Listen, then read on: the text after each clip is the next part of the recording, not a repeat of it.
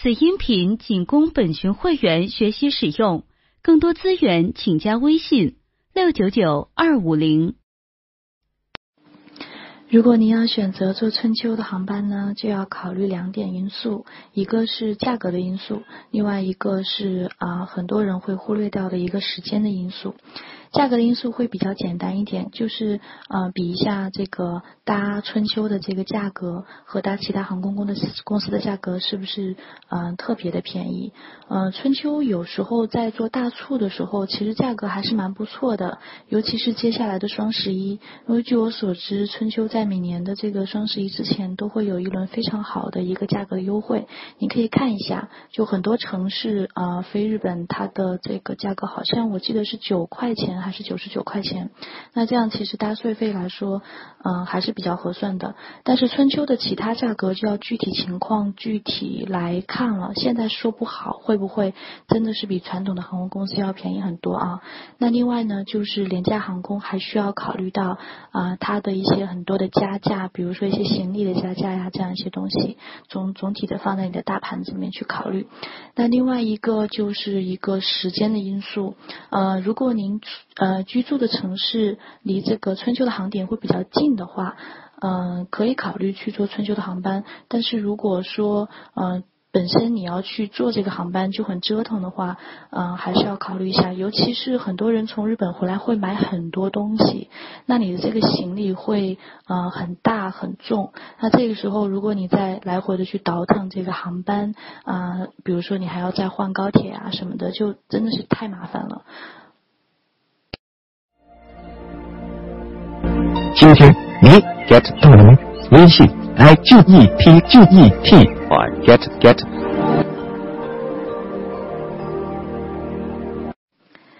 那就要看你对这个图片是有多大的期待了。嗯，如果是自己去玩一下这个和服体验的话。嗯，我觉得是不用请摄影师的哈，就是自己呃自拍一下，或者是请路人帮你拍一下照就可以了。那如果你特别想要一张呃就是自己穿着和服美美的照片的话，我实际上是可以建议你去一些照相馆，呃有一些照相馆是有英文的服务，然后他们会可以租借这个和服，然后会有专业的摄影师来帮你拍照，那这样你就可以得到一张比较漂亮的沙龙照。这两种照片我都拍过，嗯，实际上完全是看你个人的需求啦，嗯，需要多提醒你注意的点就是说，如果你是在日本的照相馆照相的话，我建议你是要原片，因为如果你拿原片和你拿这个 P 过的照片，它的价格会不太一样。但一般来讲，这些日本的照相馆，他们这个 P 图的力度没有中国的这个强，所以，呃，你拿到照片的。时候内心可能是崩溃的，所以就拿原片回国，让你的朋友帮你 P 好了。这个实际上我会在 live 当中来讲，不过也可以大概的去啊提前先讲一下。嗯，通常来讲，去东京玩，很多人都会选择去香根泡温泉。那如果你这次旅行不想泡温泉的话，你还是可以去到香根，因为香根有很多还不错的一些美术馆，以及像泸沽湖可以去看富士山的景观。那如果啊你愿意走的再远一点呢，你可以去到富士五湖那边的，像这个河口湖以及山中湖，它有非常好的点可以去远眺富士山。那如果你是每年的七呃七月和八月去到日本的话，你也可以尝试去登一下富士山。富士山有非常成熟的这个登山的线路啊，嗯，通常有一天和两天的走法都有，也可以去考虑。呃，那往另外一个方向呢，就是看富士山，你也可以去伊豆，但伊豆也会稍微比较远一点。再近一点呢，就是啊镰仓，镰仓有很多非常好的寺庙，以及如果你是灌篮高手迷的话，很多人啊会去去去镰仓有一个灌篮高手的一个圣地巡礼。嗯，另外还有就是嗯去的。中国的游客可能不太多，但是呃，日本的游客还挺多的一个地方，就是在埼玉县有一个叫长镜的一个地方，这个地方可以去坐船游览它的这个峡谷。那如果你是在啊春天、夏天和秋天去，这个峡谷的周边都会非常的漂亮，这个都是还蛮推荐的。即使您能搞到真的国际驾照的话，也不太建议第一次去就租车。嗯，原因我想有三点。第一点就是，嗯，日本的开车是右舵，嗯，我们通常在国内开车是左舵，嗯，会不太习惯这种开车的方式。第二点就是，还是会比较建议在，呃，先去两次。嗯，比较熟悉那边的交通路况啊，然后这种停车的这种东西以后多观察一下，然后，嗯，第二次、第三次以后再租车吧。第三点就是日本的公共交通实在是太方便了，所以如果您不是去很深度的游，要去到一些很难达到的地方的话，一般来讲公共交通都没有太大的问题。嗯，那如果您本身有很丰富的海外自驾经历，啊，这些对您都不是太大的问题的话。呃，我会比较建议您去穷游的呃论坛上，呃再去看一看，就是相关的这些帖子，因为。呃，我是有看到说，这个即使是国际驾照，也要是区分是什么版的国际驾照。然后有一些有一些呃欧洲国家出的一些旧版的国际驾照公约出来的国际驾照，呃，日本那边可能还要多进行一个公证的一个程序，或者是一个翻译的程序。嗯，这点你还是具体要去看一下，因为里面这个实在是很复杂。因为有挺多人给这个问题点赞的，我就先回答一下吧。Airbnb 和普通的酒店是完全两种不同的预订流程和体验。但如果你只问靠谱的话呢，那肯定是酒店比较靠谱，因为毕竟酒店是做专业的接待服务的。嗯，我个人觉得 Airbnb 呃有四个问题。第一个问题就是，如果你之前订过 Airbnb 的话，你就会知道它的这个预订流程有可能会非常的长，呃，房东也有可能会跳票，这个发生的几率不是很大，但一旦发生的话，就是还挺麻烦的，会耽误你很多这个时间。第二点就是，如果在 Airbnb 上出现任何问题和纠纷的话，投诉起来会比酒店要复杂很多。嗯，第三点就是。呃，和很多国家一样啊，日本的 Airbnb 现在不合法。目前日本政府对零散的这些 Airbnb 的房东暂时还没有一个嗯管控的措施，呃，也没有一个法律说它究竟是合法还是不合法。呃，但是已经开始着手处理一些手上有很多套房子的职业 Airbnb 房东了。嗯，实际操作层面上来说呢，很多人会偷偷的做 Airbnb，但是呃，如果你住的话，你的心里一定要有一个概念，就是你租的房子是不合法的，所以在签证的时候、提交行程的时候，就不要提供 Airbnb 的入住确认函，也不要在入境的时候，呃，在入境卡上或者跟这个边检的官员说你要去做 Airbnb。第四点就是，呃，建议如果你刚到日本，就是你第一天到日本，如果很晚的话，你就不要在第一天订 Airbnb，因为，呃，Airbnb 的房东一般是把钥匙放在他家门外的某一个地方让你自取，呃，晚上光线当然不太好了，很有可能不太好找，那这个时候联系房东也会比较纠结。还有就是，呃，行李箱是个特别扰民的东西。嗯，有可能你会被邻居投诉，或者说被公寓管理员来盘问。那如果在嗯这个过程当中沟通不当，招来警察的话，嗯，你就真的是很麻烦。因为你要记住，Airbnb 是不合法的。那很多 Airbnb 的房东在给你发确认信的时候，都会告诉你说，如果有人问起来呢，你就说是他的朋友。但实际上，邻居肯定都是知道这个房子是租出去的，因为毕竟抬头不见低头见嘛。所以，如果你要住 Airbnb 的话，就尽量的保持低调，不要弄得很吵。在说完这个 Airbnb 的不靠谱的情况呢，我觉得也有必要提醒一下，就是酒店方面不靠谱的情况。一般来讲啊，日本的酒店大体上还是一分钱一分货的。这句话的意思就是说，不要贪便宜，找特别便宜的酒店。大概横向对比一下，这个类似区域和类似星级的啊酒店的价格，如果你看到的这个酒店价格低特别多的话，就是要稍微留一份心眼啦。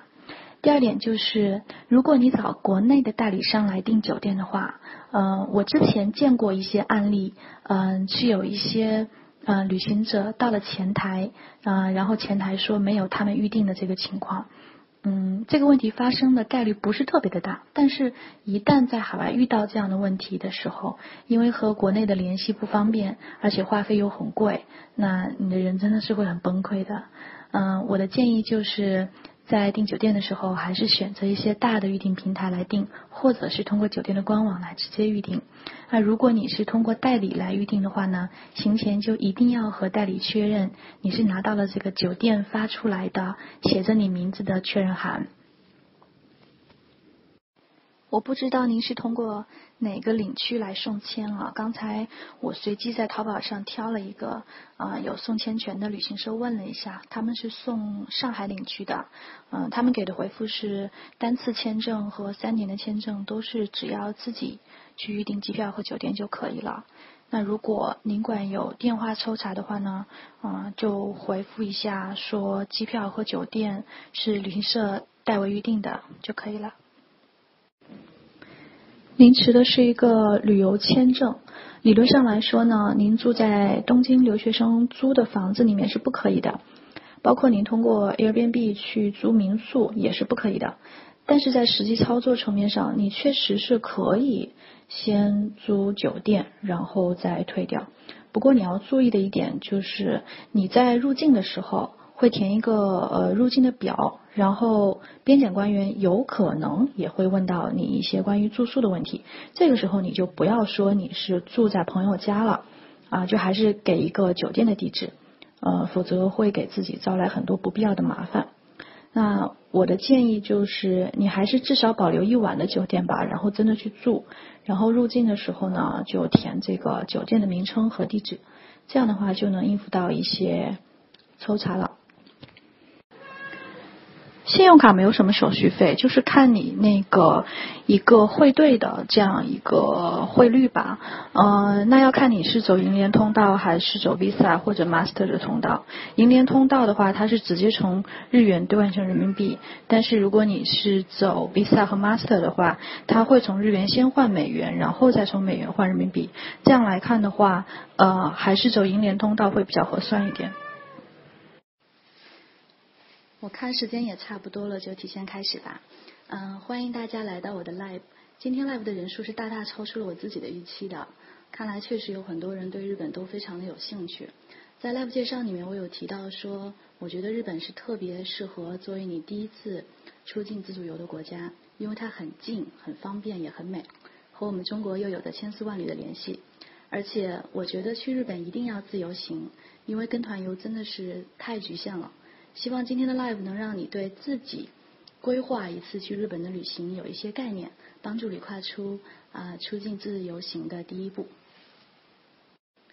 嗯，在 live 开始之前呢，我想提前说明几点。嗯，第一，我的普通话不太好，基本上是公司同事嘲笑的对象，还请大家包涵。那今天的 live 安排啊是这样的，我先讲完提纲里的内那内容，然后再自由答疑。大家如果有问题的话，可以随时在我讲的时候提出来，但是我会在连贯讲完以后再回答问题。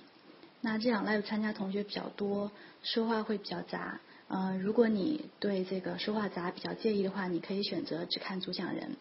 第二点呢，就是呃，由于本场 live 讲的是第一次去日本。所以我会以照顾从来没有去过日本或者没有过出境自助游经验的朋友为主，所以部分 live 里面讲到的内容，可能有一些朋友是知道的。嗯，我会在每讲一个主题之前用文字分隔一下。那如果讲到你已经知道的部分呢，就可以自由跳过。第三点就是本次 live 的目的是教给大家一些日本自由行的基本概念和基本工具。目的是为了让你能够根据自己的喜好做出自己的行程，而不是我来帮你做行程。嗯，我觉得这就像做数学题一样吧，就是方程千变万化，但是解方程的方法总归是有规律可行的。呃，我是希望能和大家在呃这一点上达成一个共识，所以有一些比较细小的呃这个内容，我会告诉大家，你可以在网上自己找到，我就不会讲的这个特别的详细了。嗯，第四点呢，就是 今天这场 live 除了我自己主讲以外，我还看到好几个我特别好的朋友都默默潜进来的，就他们有的是在日本待了很多年，嗯，有的是旅游行业大佬，所以如果有人忍不住冒出来开始代替我来回答大家的问题，啊，大家也不要觉得奇怪。第五点呢，就是啊，旅游信息有很强的时效性。本次 live 所提到的信息仅仅截止到今晚，也就是二零一六年十一月三十一日。那大家在听完 live 规划自己的行程的时候，有可能有些信息已经变掉了。嗯，这是每一个旅行者在规划行程的时候都会遇到的问题。嗯，这也是我为什么会选择教大家方法，而不是直接帮你规划行程的原因。啊，如果呃只要方法得当，无论具体信息怎么变，啊，你都能够知道怎么样去甄别。呃，怎么样能够让自己在变动的环境中去做出自己最合意的选择？嗯，还有第六点，抱歉我这个比较多。嗯，第六点就是日本是一个太丰富的国家了。嗯，我觉得无论去过日本多少次，呃，以及就算是在日本生活过很多年的人，恐怕也不能对每一个地方都了解，以及对每一个话题都熟悉。所以呢，有些今天提出的问题，我可能回答不了。不过还是回到前面所说的，呃，解决问题的方法都是有套路的，呃，有的问题我可能一时找不到答案，不过我可以把找答案的方法告诉你。啊，最后一点了，没有了，就是今天运气还不错，那个全欧最世界给我提供了三个礼品可以发给大家，我打算在 live 结束之后。挑选三位我觉得问问题问的比较好的朋友送出这个礼品。啊，凡是今天提过问题的朋友，大家今晚可以留意一下你们的私信。嗯，简单介绍一下这个奖品吧。第一个就是一个两人份的京都的和服体验。嗯，第二个就是一个两人份的京都奇缘东山半日游的 City Walk。还有第三个就是一本书，呃，叫《京都漫步》。这本书我自己花钱买了一本，写的确实挺好的。嗯，他们都没有送给过我，让我很生气。那我把这个奖品的这个详情给大家发一下。那那个赞助的这部分讲完了，是谢谢各位大佬给我们提供这些这些奖品，还挺相关的。啊，接下来今天的 live 就正式开始了。首先呢，首先呢，我们来认识一下日本的地图，就是我给大家发的这个图片。嗯，在看资料和做预定的时候，你经常会看到或听到一些说法。比如说关东地区、关西地区什么的，那他们究竟是哪里呢？那咱们就通过这个地图的形式来熟悉一下日本各个地区的名称。和中国相比呢，日本不大，但是也没有大家想那么小。这张图是日本的一个行政区划图，就左边的那张图，分了不同的颜色。那我带大家先逐一的去过一下。首先，如果不考虑孤悬在海外的冲绳的话，日本的主体是四个大岛，最上面橘色的大家都知道是北海道。啊，中间这一块大的是一个本岛，从上到下呢依次是黄色的呃东北地区，包括应该有六个六个县吧。那大家注意一下这个地方，呃，日本的东北地区指的是本岛的东北地区，它其实不是日本最东北的地方。之前了解过日本三年签的朋友们可能会知道，三年签要求你必须至少要在冲绳或者东北三县住一晚。这里所说的东北三县指的是东北的岩手。宫城和福岛三个县，那旁边的那些啊青森啊秋田和三行是不包含在里面的，你别去错了地方。再往下，绿色的是关东地区，呃绿色的左边，青色的是中部地区，嗯蓝紫色的再往下一点是啊关西地区，橘色的部分他们叫中国地区，所以你在日本。但凡看到“中国”两个字，指的有可能不是我们，大概率其实是这块地方。那中国地区呃本岛讲完了，中国地区下面这个紫色的岛是四国啊，最呃西南部分的这一块啊灰色的岛是九州，你们都喜欢的熊本部长就在这个地方。你会发现这个图的右边还有一个图，就是看起来和左边长得很不一样，嗯，很多地方的叫法也不一样。右边这张图里面列示的是一些习惯的叫法，嗯，你在预订住宿和车票的时候，有时候会看到啊这一些叫法，它们实际上有点类似于咱们去说啊江浙沪地区或者说包邮地区，它是一个意思，它是一个它不是一个行政划分呢，是一个习惯的叫法。你可以把左边两张图对照着看一下，呃，大体还是一样的，嗯，主要就是在关东地区这一篇。呃，猜出来一个首都圈。首都圈的话，一般指的是东京二十三区加埼玉、千叶和神奈川。那关西这一块改了个名字叫近畿，那其他小地方我就不多讲了，大家可以对照的看一下。这个时候再回到我们的问题，具体到旅游的话，你第一次去日本都会去哪里？第一次去日本，超过百分之九十的线路都会集中在这张图里面的几个圈。呃，这几个圈的名字是我自己取的，这个这个不是日本人的叫法。呃，我自己把它取名叫东京圈、大阪圈和北海道圈。呃，其中第一次去的话，又以东京圈和大阪圈为主。我大概标注了一下，就是去这些圈里面常玩的几个城市。第一行比较热门一点，第二行是稍微少一点人去的。东京圈或者大阪圈呢，这两个地方集中了我们最熟悉的一些日本的元素。当然，你也可以在第一次去的时候就偏偏不选这些地方啊。我在 live 里面讲到的做行程规划的方法，适用于你去日本的任何一个地方。嗯，不过我个人的建议是，你毕竟是第一次去日本嘛，如果你想在较短的时间里面体验一下比较经典的日本呢，啊，你就选择东京圈或大阪圈就可以了。每个圈的基础玩法大概都是五到七天的时间。啊，如果你的假期比较短，在一周以内的话。我会比较建议你就玩一个圈。那如果你的假期比较长，一次能去日本十多天的话，你就可以跨区来玩。当然，如果你只有呃，如果你只有七天的时间，呃，你又想跨区的话，也不是不可以，就是人会稍微辛苦一点，稍微走马观花一点。嗯，这只是一个基础的玩法。我我个人去日本一开始也是这么一个一个圈玩下来的。那现在去日本会每次都只呃只待在一个地方。呃，今天 live 里面我所讲的玩法还是会照顾到大部分人第一次去日本玩的一个需求。那我们就接下来一个个介简单的介绍一下。嗯，先说东京圈。呃，刚才给的这个三张三张图就是去去东京圈经常你会看到的一些景象。一般玩东京呢，会把东京和箱根串在一起。东京我就不用多讲了，之后我会给大家一些资料，自己回去啊做一下呃功课。箱根呃，简单说一下，它是一个经典的泡温泉的地方。呃，后面还有一个富士山，我把富士山放在这里，这里的意思不是说你要去爬富士山，因为富士山每年只有七月和八月可以爬，有非常成熟的一个登山的路线。如果大家感兴趣，我可以在之后单独再开一个其他的 live 教你怎么去爬富士山。我这里提到的富士山是说的是可以去远眺富士山。那富士山作为日本的最高峰，也是日本的呃精神的一个形象，山形非常的漂亮。找一个好一点的地方远眺富士山，也是一个非常流行的旅游项目。啊，富士山脚下的河口湖、山中湖这些地方都有很好的取景的点，甚至你还可以一边泡温泉一边欣赏富士山。啊，其实欣赏呃富士山并不仅仅是现代人的一个游乐项目，呃，对日本人来说也是一个很有古风的一个行为。这个我今天就不多展开了。嗯，在上面东京圈的第二行我提到镰仓和伊豆，呃，这两个地方去的稍微少一点。镰仓是去日本圣地巡礼的一个重要的地点，尤其是《灌篮高手》的一个经典场景，在镰仓高校前，就是下面三张图的第三张。现在就是巡礼党的一个必去之地。啊，除了巡礼之外呢，镰仓还有很多寺庙可以去逛。呃，伊豆可能去的人就更少了，它有很好的一个温泉和徒步路线，呃，可以考虑在这个地方跨海远眺富士山。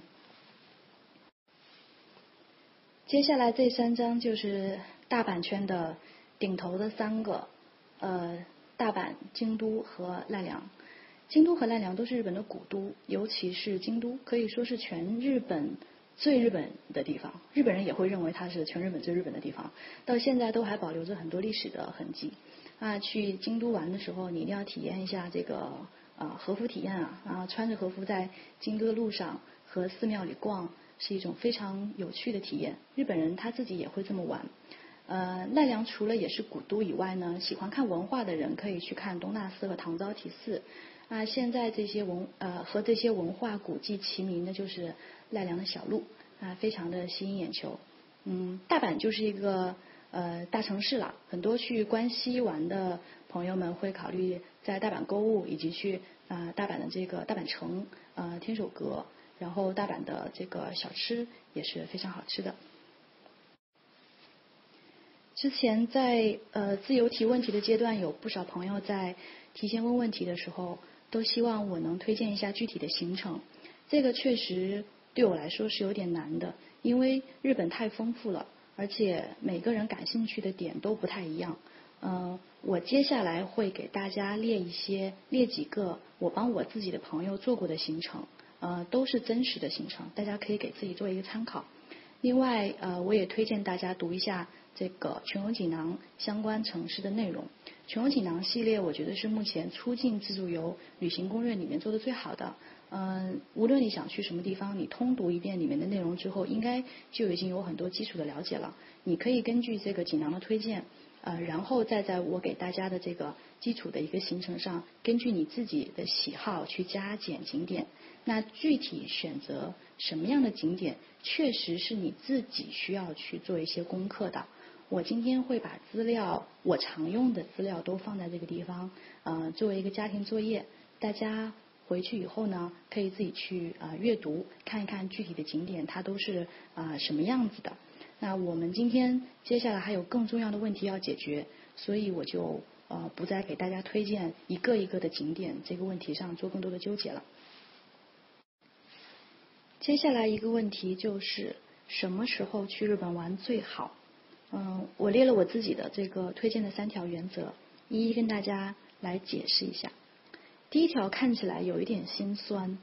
确实这也是现实的情况。嗯，有很多人的假期都无法自己选择。那不管一个地方最好的季节是什么时候，大部分人实际上还是只能凑小长假，嗯，十一和春节出行，这个也是没有办法的事情。那如果你确实能出去的时间有限呢，也没有关系。我在这里写“日日是好日”，它不是一个安慰你的话。我确实觉得日本是一个全年都可以去的国家。第二条就是，如果你呃尚且还可以选择出行时间的话，你可以在传统的这个日本经典的旅游季节去到日本。嗯，就是春天你可以去日本看樱花。这也是大家最熟悉的樱花季，时间在三月中到五月初。那夏天你可以去日本看花火大会和各种好玩的祭典活动，时间贯穿六月到九月吧。秋天的时候可以去看红叶，时间是从十月下旬到十二月中旬。那冬天的时候就可以去啊看雪、泡温泉、去滑雪。刚才我提到这些时间都是一个比较粗略的时间，具体到每一个城市的樱花什么时候开，什么时候开满，哪里的樱花最好，呃，这个都是不一样的。每个城市和每年都不一样，从南到北呢，差异可能要跨度好几个月。比如说，二零一六年啊，最南边的冲绳那霸的樱花是二月十二日满开的。啊，本岛的大阪是四月呃四月十呃一日满开，呃北海道的札幌只要到五月一日才满开，中间它大概足足跨了三个月的时间。那我刚才提到的像花火大会、呃红叶、雪场，呃也是一样，都有各自的这样一个时间。温泉倒是一年四季都开的，这个倒不用考虑时间的问题。那紧接着就会出现接下来的一系列问题，大家可能就会分别要问，比如说我想去某某城市。呃，哪里的樱花最好？樱花到底什么时候开呢？下面我想呃借助刚才提到的这个问题，教大家怎么样在日本这个浩如烟海的这个信息当中找到你想要的信息。因为自己出去玩嘛，一定要学会使用一些工具，帮助自己得到想要的信息。第一类就是首当其冲的，就是你学会用搜索引擎。一般来讲，我会建议用 Google 来搜索，嗯。或者说，如果呃，因为 Google 要用 VPN 嘛，如果你 VPN 不好使的话，国内可以考虑用 Bing 来搜索。但如果你搜这个日本的信息呢，我建议呃，你可以把 Google 换掉，你可以用雅虎日本，就是雅虎点 JP。呃，在整个日本范围内，搜索引擎做的最好的，实际上不是 Google，而是我们可能不会想到的雅虎。嗯，即使在雅虎的这个日本网站里面，你也可以用中文。简体来搜索，你也能找到合适的内容。而且日文的网页里面有大量的汉字，我想大家在看这个日文的时候都有自己的体会。你基本上是可以猜到一个八九不离十的。嗯，呃，搜索引擎的话，百度我不是特别推荐。那 Live 里面如果今天有在百度工作的朋友，还请还请您包涵。那我就简单的演示一下。呃，用搜索引擎解决我们刚才提出的第一个问题，就是东京哪里的樱花最好啊？或者你可以替换成日本任何一个城市，叉叉哪里的樱花最好？呃，我做了一个截图，就是大家也可以去复制一下。就是现在打开雅虎点 JP，搜索英名所东京，就会出现这样一个信息。点进去之后呢，你基本上就已经找到我刚才提出的这个问题的答案了。我把这个答案的网址呃留在截图里面了，大家也可以自己去试一下，因为不用 VPN 也是可以用的。嗯，这样的话，你去任何一个城市，如果你想知道樱花好的地方在哪里，你都可以通过这样搜到。呃，包括是可以类比的，比如说你想知道红叶哪里最好，呃，哪里的雪场最好，雪场什么时候开，基本上都是可以通过简单的搜索引擎完成绝大部分你这个基础的信息的需求的搜索。那讲完了搜索引擎之后呢，第二类你去挖掘信息的地方，我要推荐的就是官网。那当你需要知道一些非常具体的细节的问题的时候，呃，我建议你在问别人问题之前，你首先想一下，你的问题有没有可能是有一个官网是可以去看一下的，因为官网的信息是呃最权威的，尤其是在日本更是如此。我之所以推荐把日本作为你第一次出境自助游的目的地，其中一个原因。就是日本是一个资讯超级无敌多的国家，日本人特别喜欢分类汇总。那樱花开放的时间，呃，第二个问题我们刚刚提到的，就有一个专门的网站来总结这个他们所谓叫樱花前线。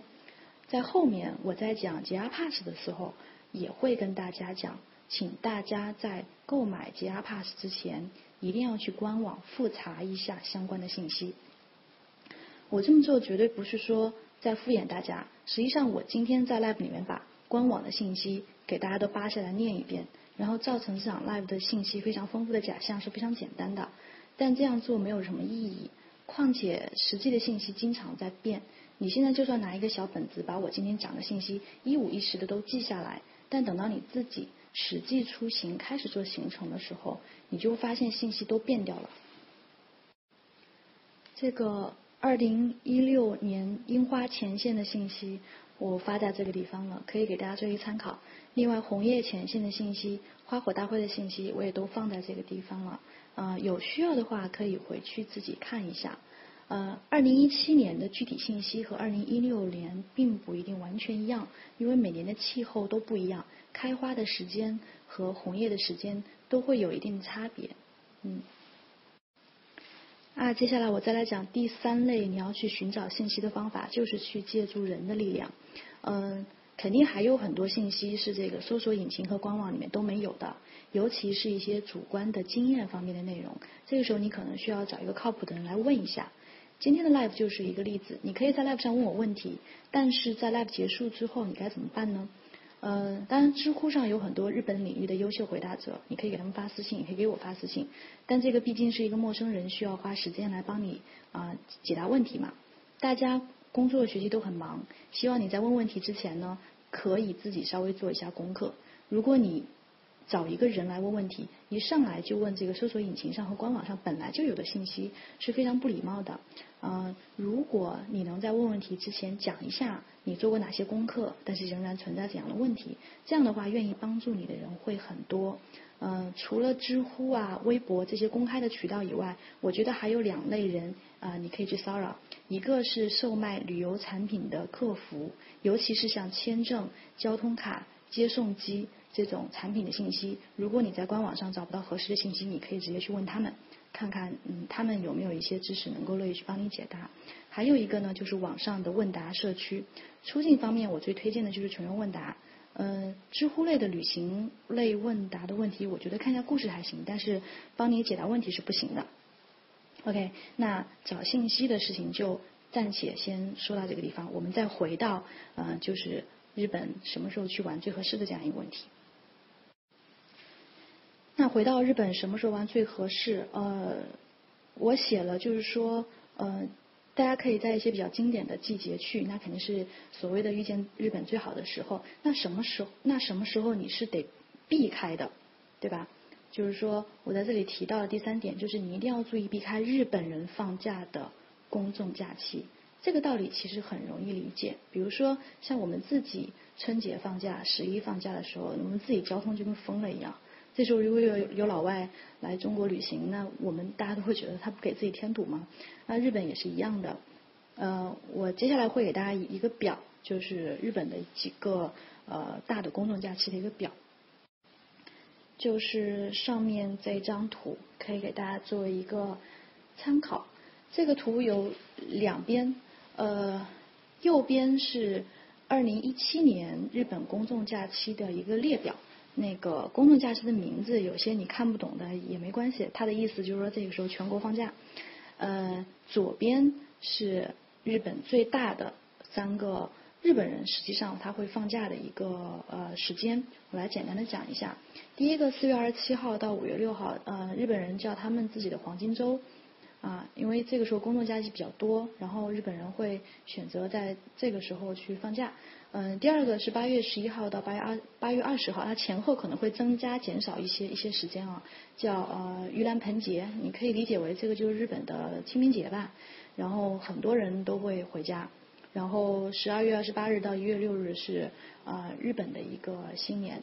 头两个是我建议你一定要尽量避开的，因为这个时候日本人也放假。那火车上挤满了人，如果你在这个时间段去订酒店呢，一般来说都会比平时贵上一大截，有些酒店的价格还要翻倍。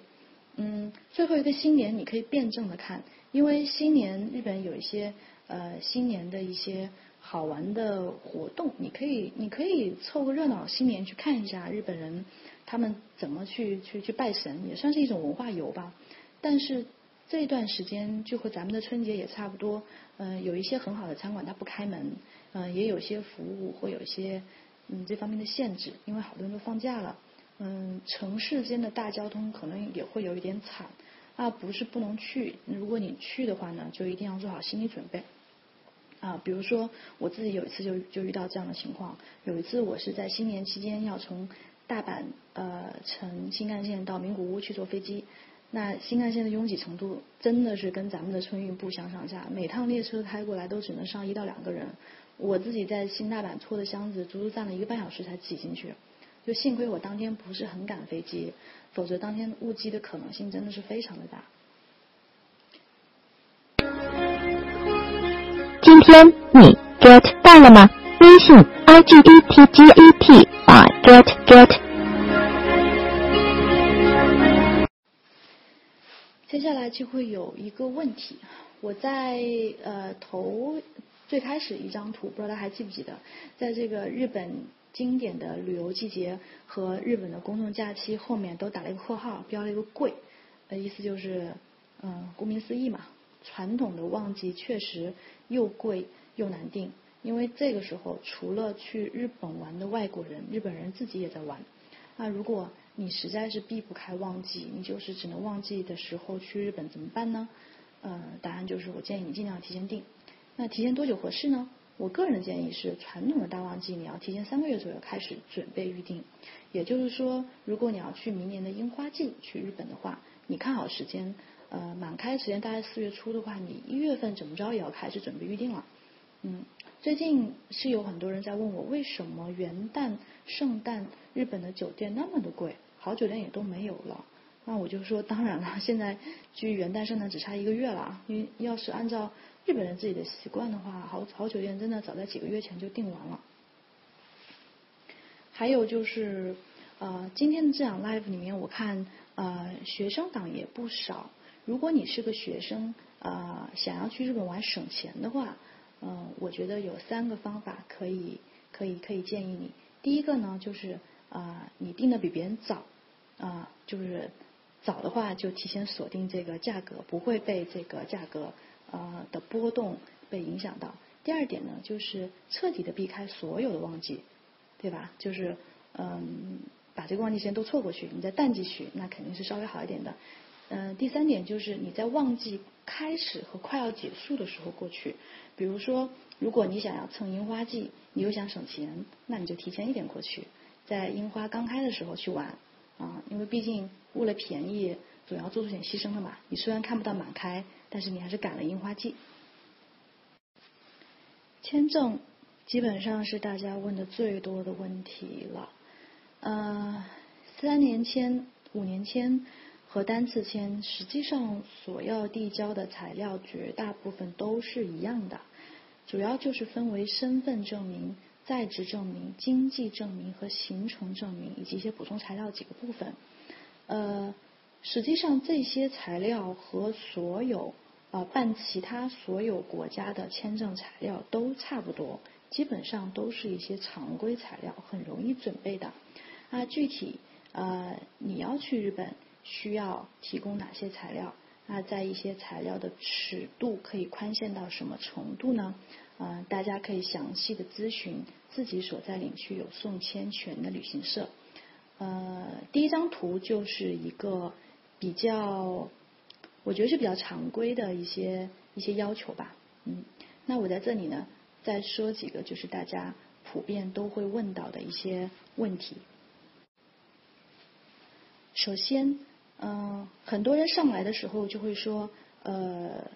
我要办这个什么样的签证，然后我需要准备什么样的材料。我说，你先打住，首先先搞清楚。呃，每个人所在的领区都不一样。大家在问签证的问题的时候，啊，记得要把自己的领区先搞清楚。领区的选取遵循两个原则，第一个是看你的户籍在哪里，还有一个是看你的工作、交税、读书在哪里。那究竟你该在哪个领领区办？呃，稍微有一点复杂。呃，一般来讲是以工作学习的地方为主。呃，你户籍在一个地方的话，其实也可以，但是会有些限制。我看到会有些很细小的一些一些区别。那这个东西大家在办签证的时候先要搞清楚。为什么要搞清楚这个东西呢？因为每个领区它的松紧程度是有区别的。就以日本的。这个签证为例的话，目前我所了解的情况，我虽然呃没有在广东去签过，但是我了解的情况是，广东的领区，它对你个人的这个经济证明是比其他领区要稍微严格一点的，这个你呃还是先弄弄清楚。第二点呢，就是。可能大部分人都知道了，就是日本的签证你是不能自己去递签的，你必须要有旅行社来帮你递交材料。这些旅行社淘宝上都能找到，竞争非常的激烈，价格基本上是透明的。嗯，你看一下它的价格，大家都不会差太多。呃，唯一注意的就是呃，你一定要去找一下这个有送签权的旅行社。呃，这些是领馆认可的正规的旅行社。那具体哪些旅行社有送签权？呃，非常简单，你就直接问客服嘛，你们有没有送签权？呃，还有一个方法就是你可以在相应领区的这个官网上都能找到，这个是公开资料，非常容易找。呃，我没有办法给大家在今天推荐具体哪个旅行社比较靠谱，因为实在是太多了。那实际上从本质上来说呢，单次签、三年签和五年签。最大的区别，它就是对你这个经济情况的这个证明要求是有区别的。一般来讲，大家在准备材料的时候，最有可能有状况的也是经济证明。比如说，有的人就会问了：那我的年收入不够标准怎么办？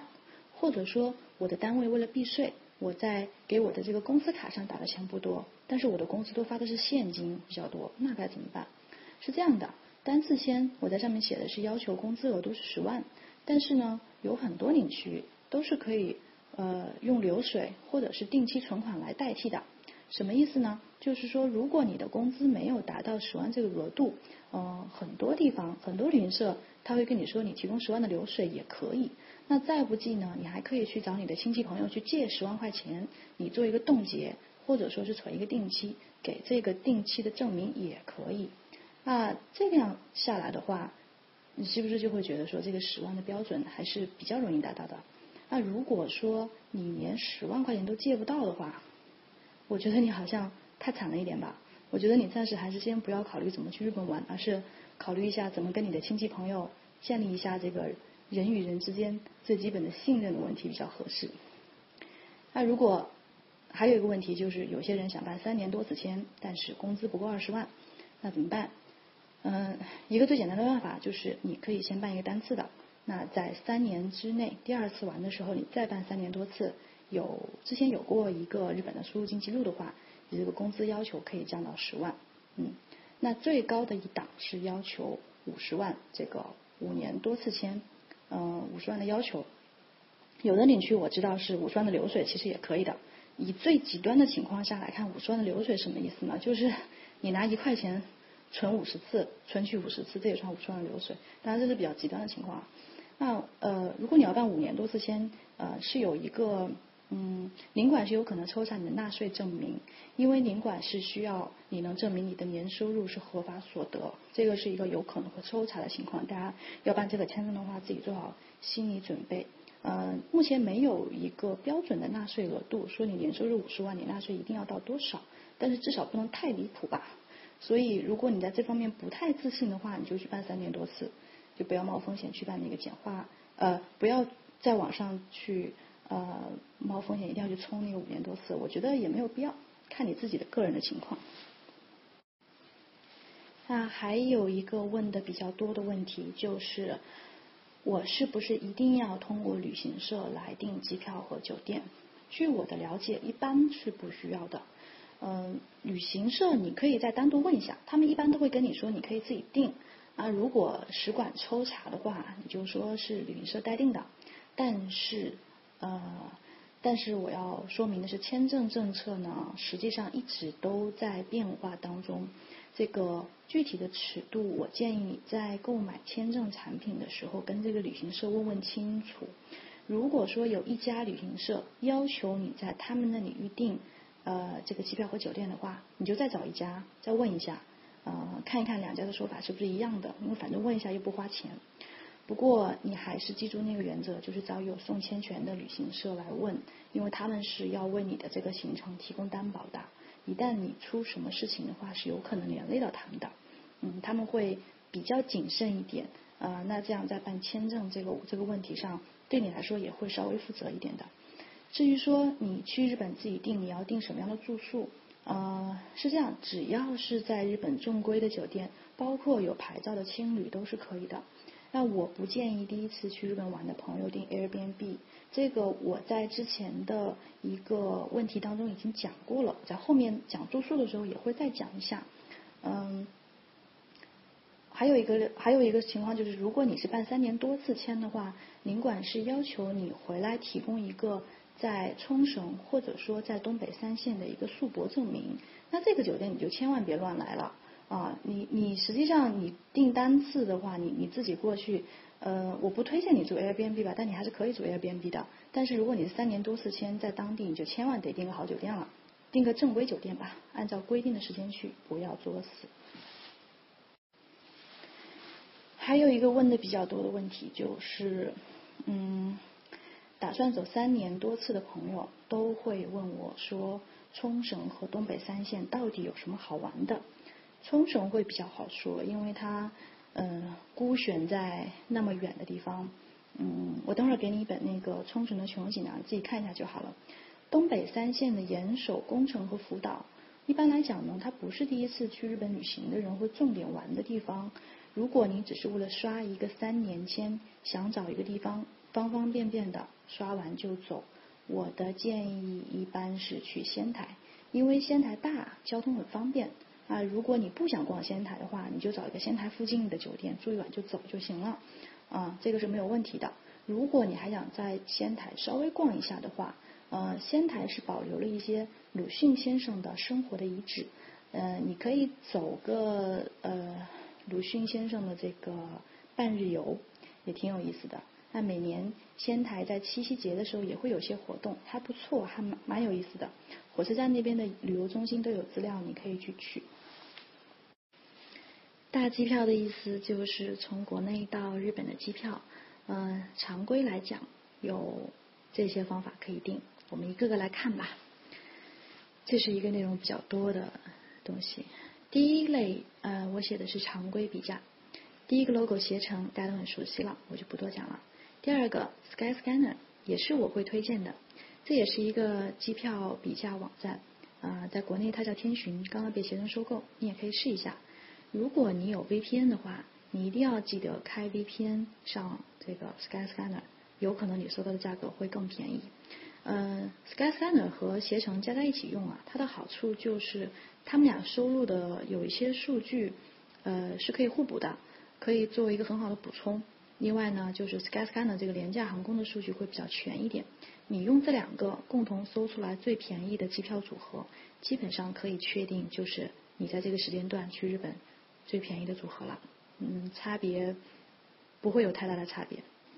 那接下来呢？呃，我希望你能了解到的一个概念，就是航空公司的机票销售会有直销加通过代理销售的两种方式，尤其是这个国际机票定价还比较复杂。那航空公司当然是希望所有的客人都直接通过他们自己来预订，比如说通过航空公司的官网、官方的 App 来预订机票。呃，但是航空公司仍然有很大一块销售是通过代理商来销售的，这样就会产生一个价格上的偏差。嗯，代理商拿到的票价当然是比散客我们自己订拿到的票价是有价格优势的，因此呢，在代理商的竞争激烈下。代理的机票有可能会比官方的直销要低，这也是你在携程这种比价网站收到的机票可能会比官网要低的原因。但是也是出于竞争的压力，有一些不厚道的代理有可能会通过各种各样的方式来在你的这个机票上去玩一些花招。那这个里面的水啊太深了，嗯，我估计也能讲一期来。那今天不讲开，只是说。回到这个问题，回到我们自己的问题，就是说，站在一个旅行者的角度，啊，以个人的角度，你怎么样能够判断一张机票靠不靠谱呢？我的建议是，你不要害怕那些代理，大部分其实还是挺靠谱的。嗯，我的建议是，你在买一张机票之前，啊，如果他是代理的话，你一定要看清楚这个票上的几个信息。第一个就是看这个票的。出票的时间，如果这张票它写明了可以很很快出票，那基本上没有什么太大的问题，你就直接买下来，因为这个是一个常规就出的散客票，两小时四五分钟现在都有这个出票的，直接买下来。那如果你看到的这个出票时间上写的是出发前一到三天出票，啊，它这个不一定是一个不靠谱的机票，它有可能是一个团队票，那团队票出票的时间确实是很晚，不过。这种票它不会影响你的签证。如果你特别介意这个出行的时间的话，你可以避开啊团队票。第二个呢，就是你看一下这个改退签的政策。如果说这个改退签的政策还比较宽松，改退都是几百块钱左右的话，那估计和航空公司的政策差不多的。一般来讲也没有什么太大问题。如果说改退签政策特别的严格，他要求你这张票买到之后不改啊。就不能改签，也不能退票的。遇到这种情况，你就可以稍微稍微的注意一下啊。那第三个呢，就是如果你遇到这种票的话，你看一下这个票务代理的名字，嗯，你可以把他的名字拿出来到网上去搜一下，嗯，看一下网上有没有这个相关的对他们的投诉。如果你看到投诉比较多的话，你就可以把这个票务代理就就 pass 掉，就不要买他的票就 OK 了。那最后一坨这个。后面这一坨，这个航空公司，那个 ANA，呃，国航和这个东航的这个这个 logo 的意思呢，就是呃，你从这个携程和 Skyscanner 上搜出来最合意的航班之后，我建议你再到航空公司的官网上去看一下，看一下这个同一个航班官网的报价是多少。呃，现在各家航空公司都在主推他们的官方渠道来预订。有可能呢，会在这个官方渠道，呃，给这个官方渠道预定的客人提供一些他给预定平台上不会给的一些额外的折扣，所以会有会有一个情况，就是官网它可能比你你搜到的这个平台还要便宜的，这种事事情会经常发生的。嗯，如果说这个航空公司直销的价格更便宜，那你当然选航空公司的这个官方渠道购买了，啊，因为。在这种情况下，你遇到像改退签、像航班延迟，然后像航班取消等各种情况的时候，你能得到最快最方便的服务。但是如果说代理商的这个价格比航空公司出票的这个价格要便宜，那你该怎么办呢？很多人都会在这个地方陷入纠结，哎，究竟是走这个靠谱的官方渠道，还是去贪一点小便宜走代理的渠道？啊，我个人的建议。呃，啊，是我个人的习惯吧，也不算我个人的建议，可以跟大家分享一下。如果说代理的价格没有比官方的价格便宜很多，比如说只便宜百分之五到百分之十的话，呃，我个人还是会在官方渠道上来购买的，只是把携程作为一个帮助我快速呃快速筛选航班的一个工具。但如果说代理便宜的比较多一点，在百分之十以上，那我就会在仔细的去考虑他们的这个出票时间、呃改退线政策和他这个啊代理的声誉之后，我会考虑一下要不要冒这个风险。接下来第二条，呃，常年便宜但是要注意避坑的两个航空公司，春秋和阿迪哈德。这个不是说呃这个针对这两个航空公司啊，其实我在今天这个地方我是想借助这两个航空公司飞日本航班的一个特点，嗯，来跟大家讲一下呃买机票的时候要避开的两个大坑。春秋呢，大家都比较熟悉了，它是国内最大的廉价航空。那现在大家对廉价航空其实都不陌生。春秋的机票确实是便宜的，尤其是在大促的时候，呃，经常可以拿到一千出头，呃，含税往返日本的机票。啊，这个价格大概是常规航班价格的二分之一到三分之一，嗯，还是不错的。那大家现在其实也都知道。廉价航空呢，可能对一些常规的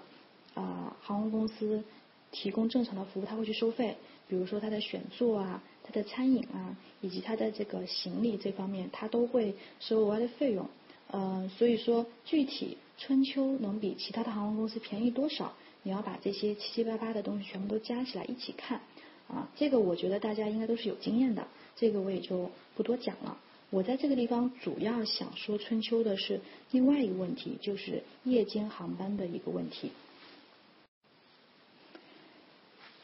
嗯，大家在考虑这个旅行的大交通的时候啊，一定不要只把大交通作为一个独立的事情来看待。呃，你还要把你的这个时间成本和你的住宿成本考虑进去。这句话是什么意思呢？啊，就以春秋为例，那据我了解。呃，春秋航空的很多航班，它都是半夜到达日本的机场。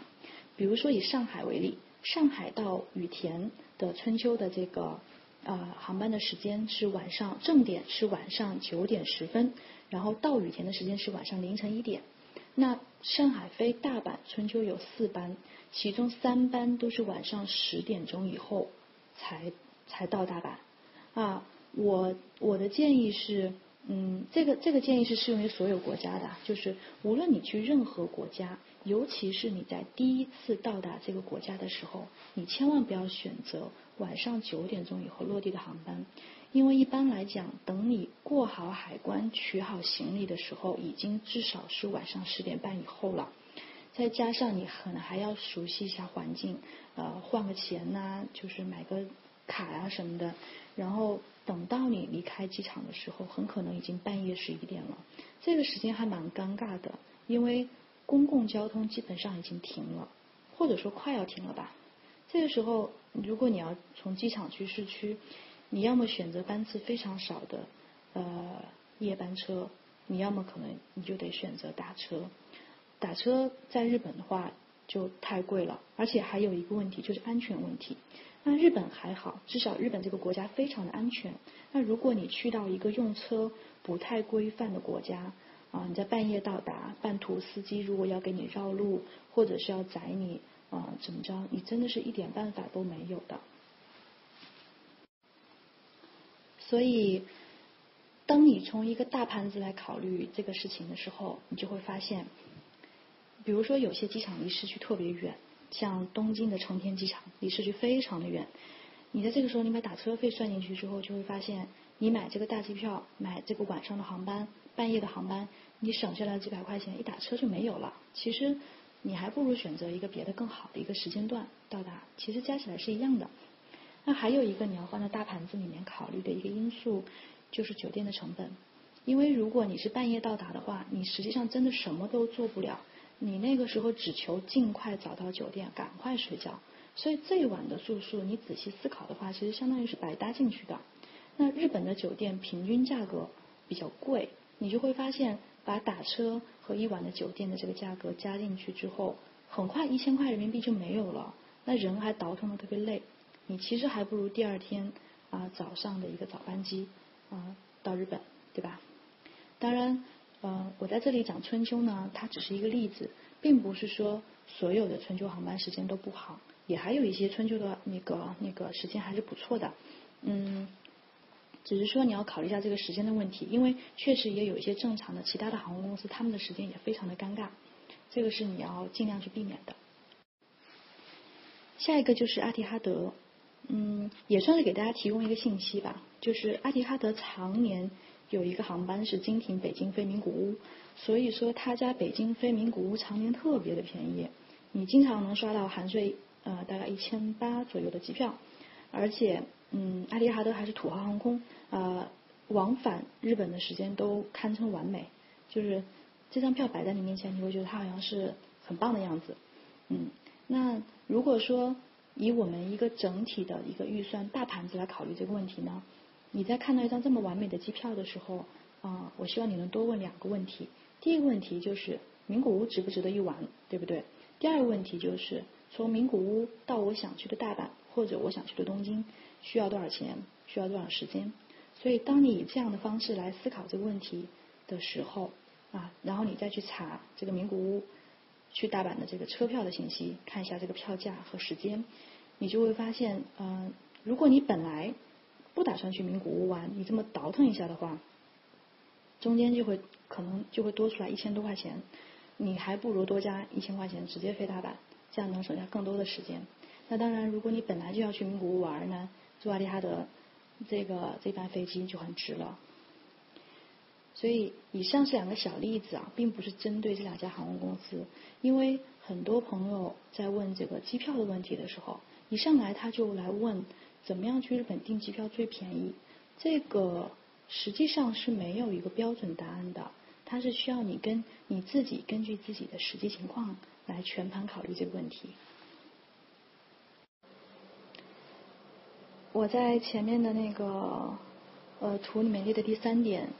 呃，大家可以去去刷一刷的。我列了穷游最世界和呃阿里旅行或者叫飞猪吧。呃，列这一点的意思是，我想讲一下尾单。嗯，刷尾单是一个比较高阶的玩法了。实际上它不适合第一次出去玩的朋友。我只是简单的讲一下，让大家有个概念。那尾单是什么东西呢？它就是旅行社提前找航空公司拿了一些机票，结果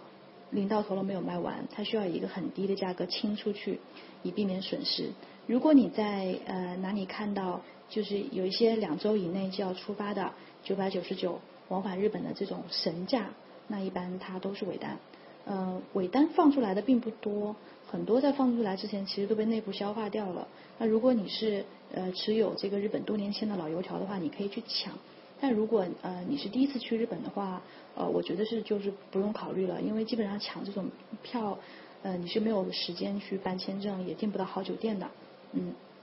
那呃，接下来说完了这个渠道以后呢，我们再来说一下买机票的时间，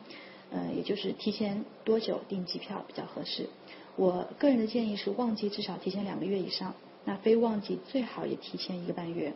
那至于一般飞日本的价格是多少，这个实际上是根据你所在的城市和去日本的淡旺季的差别还是非常大的。比如说，从上海飞日本，常年都有一千多的机票，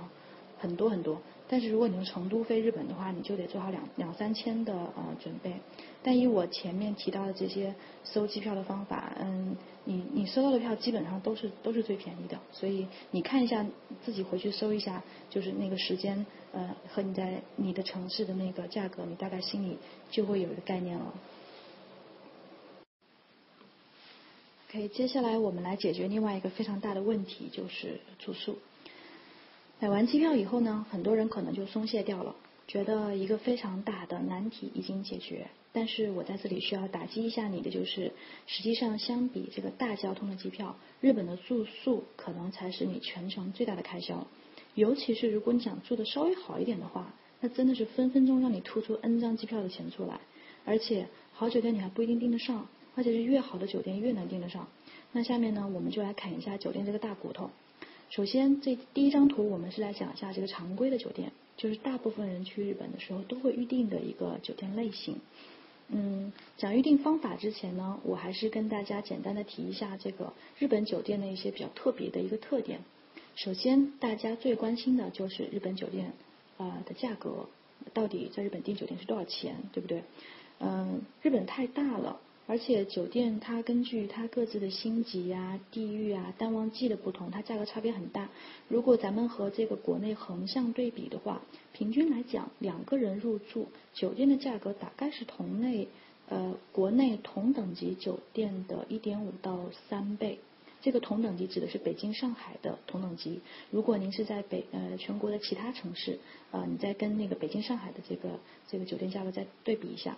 极端好的酒店价格可能会比北京、上海贵上四到五倍。嗯，第二点，刚才为什么我强调是两个人住宿呢？呃，因为日本的酒店有一个比较神奇的定价方式，就是它一般是按照房间和人头同时收费的。这是什么意思呢？就是你在订一个房间的时候，我们可能会习惯的去讲说我要去订一个怎么样的房间，但是你在日本去订酒店的时候，它都会。呃，让你告诉他是有几个成年人，然后你可能是，比如说同一个房间住一个人和住两个人的价格是不一样的，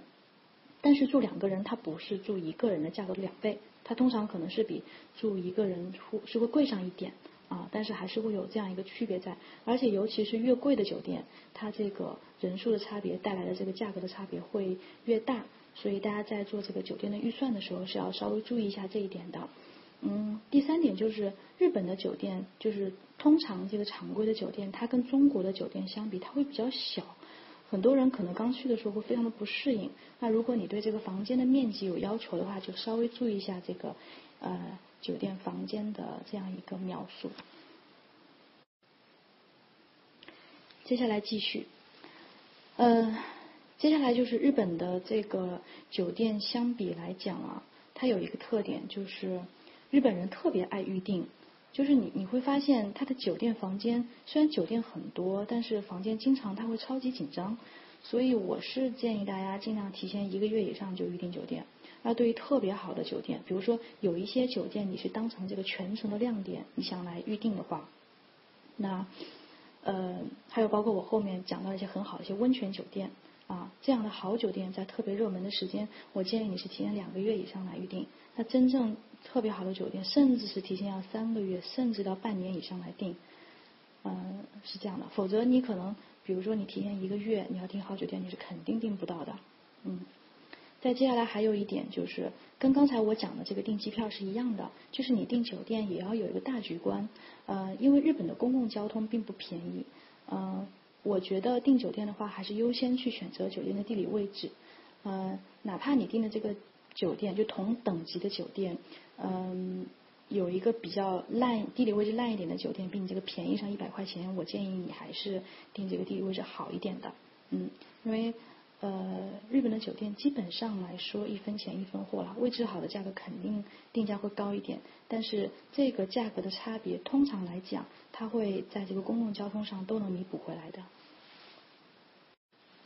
OK，那我们现在就开始来呃过。我上面给的这张图，第一行穷呃携程 Booking 和穷游，嗯，它这个和上面订机票其实是一个意思啊，你就是通过携程和 Booking，然后去去大规模的去刷这个酒店，看哪个最便宜，哪个是你最想要的一个酒店。呃，穷游接入的实际上就是 Booking 的数据，我还列在这里是因为呃穷游偶尔会搞活动，所以你在穷游上订 Booking 的酒店，有时候比直接去 Booking 还便宜一点。所以大家可以稍微对比一下。第二行我列出了一堆，就是呃一堆日本的这个呃酒店预订平台。第一个是甲烂，甲烂点 net；第二个是乐天；第三个是一休。这三个是日本人自己他们订酒店的时候，嗯就会用的一个网站。呃，我通常的做法，因为下面日本的网站还是以日语为主，所以在搜索的时候呢不是特别方便。所以我会呃，我我自己的习惯，我会先在这个携程和 Booking 上去搜一下，然后我觉得有比较合适的酒店，我会拿到下面去跟去在这个日本的预订网站上去看一下，看这个价格哪个最低啊，我就挑哪个。当然，这个假烂乐天和一休他们所收录的日本的酒店是比国内就第一行的这个酒店是要多的啊，所以如果你时间足够的话，你就多看一下。下面三个呃日本的酒呃酒店预订平台，说不好哪个最便宜。同一个酒店，它在不同的平台，嗯，因为也有不同的套餐，所以它的价格波动经常会非常的大，说不好。所以我建议你每订一个酒店呢，你都去你都去刷一下，嗯。还有一个对，就是底下 VS 酒店官网，这个和机票的逻辑也是一样的。嗯，官网有的时候会有一些特别的优惠，所以你也可以大致的去比一下，就是看，呃，跟预订平台相比，哪个哪个最便宜。这个对每一个酒店的每个时点，它都是在价格在持续的波动当中。接下来是一些除了常规酒店以外，还有一些怎么样的住宿你可以去选择。嗯，第一个是青旅，呃，推荐预订的平台是 Booking 和 Hostel World。我来解释一下，青旅是我个人会比较推荐学生来来住的，因为日本青旅的平均水平在全世界范围来看，它真的是相当的高。如果你能有时间来用心的挑的话，你真的是能挑到特别美，然后又特别便宜的啊！我就举两个我自己住过的，我非常喜欢的青旅。嗯的例子，我发我发一下他的照片给大家看一下。这是两个我在日本我自己住过我非常喜欢的两个青旅，呃，上面的这个青旅是在京都，下面的这个青旅是在东京。你真的它长得都不是很像你这个传统上对对青旅的这样一个一个概念。日本青旅的特点呢，它就是超级无敌的干净，公共设施很好。那青旅一般都是四到八个人一间上下床，有的是男女分开，有的不分男女。那一个日本青旅的床铺价格一般来讲是三千日元左右，呃，以现在的汇率来看呢，差不多一百八到两百人民币左右，呃，是不便宜的，跟国内相比的话。不过，呃，比起普通的这个酒店来说，还是会便宜一些的。青旅的房间会比较简单，但它胜在公共空间特别大，然后特别舒服。那如果你不喜欢和别人分享，呃，这样一个这样子的一个房间的话，你也可以考虑订青旅的单间。那单间的价格当然就比较贵了，差不多呃人民币三四百，甚至四五百吧。这个可能跟酒店的价格就差不多了。不过青旅它是胜在它的呃这个环境会跟酒店不太一样。民宿的话分两种。第一种呢，是以 Airbnb 为代表的这个个人出来做的民宿。我在前面是反复的多次的提到了，第一次去日本，我不建议你住 Airbnb，因为 Airbnb 在日本是不合法的，而且有可能你会因为 Airbnb 牵扯到一些邻里纠纷的事情，呃，情节严重的话是有可能被呃遣送出日本的。而且会留下不良记录，你以后如果再去日本的话，可能会非常的麻烦。那如果你就是想要做 Airbnb 的话呢，那你千万记住，在入境的时候，你不要在入境卡上写你在日本住 Airbnb，也不要跟边检说你住 Airbnb，因为它是不合法的嘛。否则你这么做的话，你真的就自己作死。第二种呢，就是日式旅馆，这是这种有执照的啊传统的日式小酒店。呃，它跟 Airbnb 的区别当然就是它实际上是酒店，但是它是以家庭的方式来经营的。那跟常规的酒店相比，就是它因为是家庭经营，房间不多，有好多是这种日本传统的老房子，是那种呃日式榻榻米的这种住宿，还嗯挺有趣的。有的这个传统的日式小酒店会很便宜，嗯，但实际上大多数这个传统日式的小酒店是比一般的酒店要贵的。嗯，最好的预订渠道是日本的这些预订平台，因为他们收录的这些传统家庭酒店比较多。那有兴趣的话呢，你可以去日本的这些预订平台去翻一下，你看看照片，基本上你心里就有概念了。呃，Booking 上有一些，嗯，我在 Booking 上也也也订过一些，但是总体上来说，我觉得 Booking 上可供选择的这种日式的旅馆会比较少。还有第三种，最后一种就是温泉酒店。嗯，在预算允许的情况下，我是特别推荐你去日本，一定要体验一晚带半食宿的，呃，也就是说带早餐和晚餐的这个温泉酒店。而且呢，我建议你尽量在自己的预算范围内选择出好一点的，因为这一晚你会住的非常的爽。那当然就是好的温泉酒店的价格也非常的爽。嗯，两个人的话，呃，两千多一晚，我觉得应该只是一个还过得去的普通的价格。那如果你的预算实在是不够，又想泡温泉的话，嗯，有些酒店是可以，呃，温泉酒店是可以允许你单独泡温泉的。你在做功课的时候可以特意留意一下。那温泉酒店的话，国内的预订平台、日本的预订平台和官网你都试一下。呃，日本的预订平台收录的这个温泉酒店会比较全一点，同样的价格也是说不好哪个更便宜，因为它经常在变化。还有就是，呃，我把温泉酒店和日式旅馆放在一块儿说，就是这种日式的这些老房子做的这个日式的旅馆啊，因为它是木木质结构的，隔音不是很好，它对入住的这个孩子的年龄呃是有限制的，呃，有可能这个无障碍设施也会比较欠缺。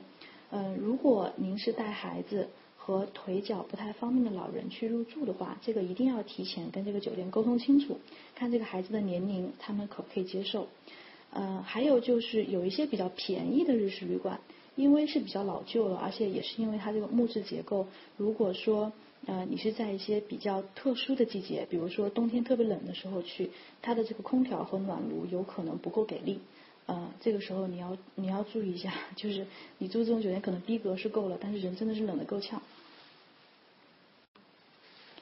还有一些挺好玩的住宿呢，如果我觉得大家好奇心足够的话，是可以试一下。这两个都是嗯，经常去日本玩的人还蛮想试一下的。上面这个是胶囊旅馆，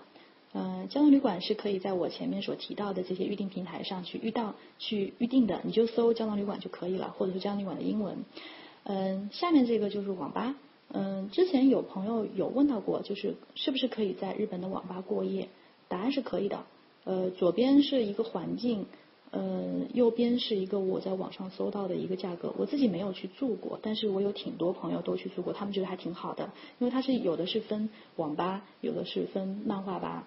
嗯，就是在里面住一晚，据说还挺嗨的。我觉得大家可以试一下。当然，底下这个。呃，网吧、漫画吧这种就不是正规的住宿了，这个你啊心里要有数了。那接下来我们鼓足勇气进入下一个话题：室内交通。嗯，先看头两个图，第一个图是东京广域路线图，第二个图是大阪地铁线路图。你看到这个图的时候，是不是已经疯掉了？但其实这么多线，你掰开了看呢，它其实就三个体系。第一个是公营的地铁，第二个是私铁，第三个是轨道呃挤压。我们国内的地铁都是政府投资的。如果你和日本的这个轨道交通一一对应的话，我们相当于只有第一个。嗯，日本的公共轨道交通是全世界最发达的。他们的市内交通和城际交通在某种程度上已经融为一体了。那私铁既有市内的路线，也有跨城的路线，JR 也是一样。那东京非常著名的一个三手线，它是融在东京大的轨道交通体系里面，但它其实它是一个铁路系统的一个 JR 线路。那关于市内交通呢，大家在做攻略的时候会看到各种类型的通票。比如说地铁一日券、两日券、大阪周游券、大阪广域周游券，不拉不拉，真的是能看到你眼花缭乱。这个时候大家就会开始问问题了。如果你只是简单的问我去东京买哪种通票更合算，我是完全没有办法回答你的，因为组合实在是太多了。而且需要提醒你注意的是，通票不一定合算，而且包含的线路有限。我打个比方吧，有些地铁一日券你是只能坐公营的这个地铁，不能坐某一些私营的地铁，还有一些捷安的通票只能坐捷安啊，而且这个通票的价格还不一定便宜。我和我的朋友大概算了一下，就如果你预算紧张，你想要在交通上省一点钱，打算买这个一日券或者是一些通票的话，你至少要保证在一天之内。坐同一个这个票所包含的体系的车要三次以上，才有可能它是更便宜的。所以，如果你想充分利用通票的话，你就一定要提前在事先做足功课，搞清楚你要去的地方都是什么交通线到达。如果说你可以把同一条线上的景点都安排在同一天，那就是合算的。但如果说你的这个线路要跨很多系统的话，就不合算。所以说，综上所述，使用通票需要你做大量的功课，以及损耗掉一些不能做某些线路来回倒腾的时间成本。如果你不能克服这两点的话呢，你就不要想着用通票省钱了，那还不如买张交通卡，随用随刷，那就人也会轻松一点。交通卡的话，推荐买两种，就是上面这个卡，上面这个两种都还挺萌的。嗯，一个是呃右边的呃 Sui 卡，就是大家常说的西瓜卡，还有一个是 Eco 卡。它们的区别在于，呃西瓜卡原本它是在关东地区发行的，Eco 卡原本是在关西地区发行的。但是这两种卡现在网点都在向全国扩张，那你拿着这个西瓜卡去大阪，实际上也是可以用，呃。这两种卡所能乘坐的交通路线涵盖了绝大多数的地铁、私铁、捷啊，以及部分的公交车。还有，它更方便的是，你可以在各个便利店去买东西，呃，相当于是一个小型的电子钱包吧，啊，非常的方便，充值的机器也到处都是。所以说，如果你想要旅行随意一点呢，你就买这两个卡好了。最后算下来，花费不一定买通票贵，但是一定会比你买通票要自由。这个就是一个西瓜卡，你能在全日本各处用的一个例子。它实际上不仅仅你可以在东京地区去用它，你在全日本它都已经呃充分的联网了，所以你就带这个卡就可以啦。解决掉了这个通票和呃交通卡的问题以后呢，我们就来说说怎么去查路线。嗯，查路线的话，我建议是两个 app 搭配着使用，一个是乘换案内，一个是 Google Maps。呃，我把它的这个优点和缺点都简单的总结了一下。嗯，简单来说就是乘换案内的交通推荐比 Google Maps 要靠谱，它什么都好，唯一需要克服的困难就是你只能输入日文，或者说是日语的罗马音，用起来还是稍微有一点麻烦的。呃，使用的时候，呃，我通常的做法是我会找一个，嗯，这个呃网上去查一下我想去的站点的这个日文或罗马音，然后复制粘贴进去。那当然，Google Maps 的好处就是可以说中文了啊，这样真的会方便很多。那另外，如果你要查询一些徒步的路线的话，Google Maps 会更好用，但它的定位经常很飘，尤其是你在地下的时候，有时候真的会飘到让你崩溃。最后，这个室内交通再简单的提一下打车。那和国内相比呢，日本的打车非常非常的贵，不过也不绝对。如果你的预算比较有限的话，在东京玩基本上就不用考虑打车这回事了。但是如果你去一些城市面积比较小的地方，比如说你去京都，啊，四个人一起玩，呃，偶尔还是可以考虑一下打车的。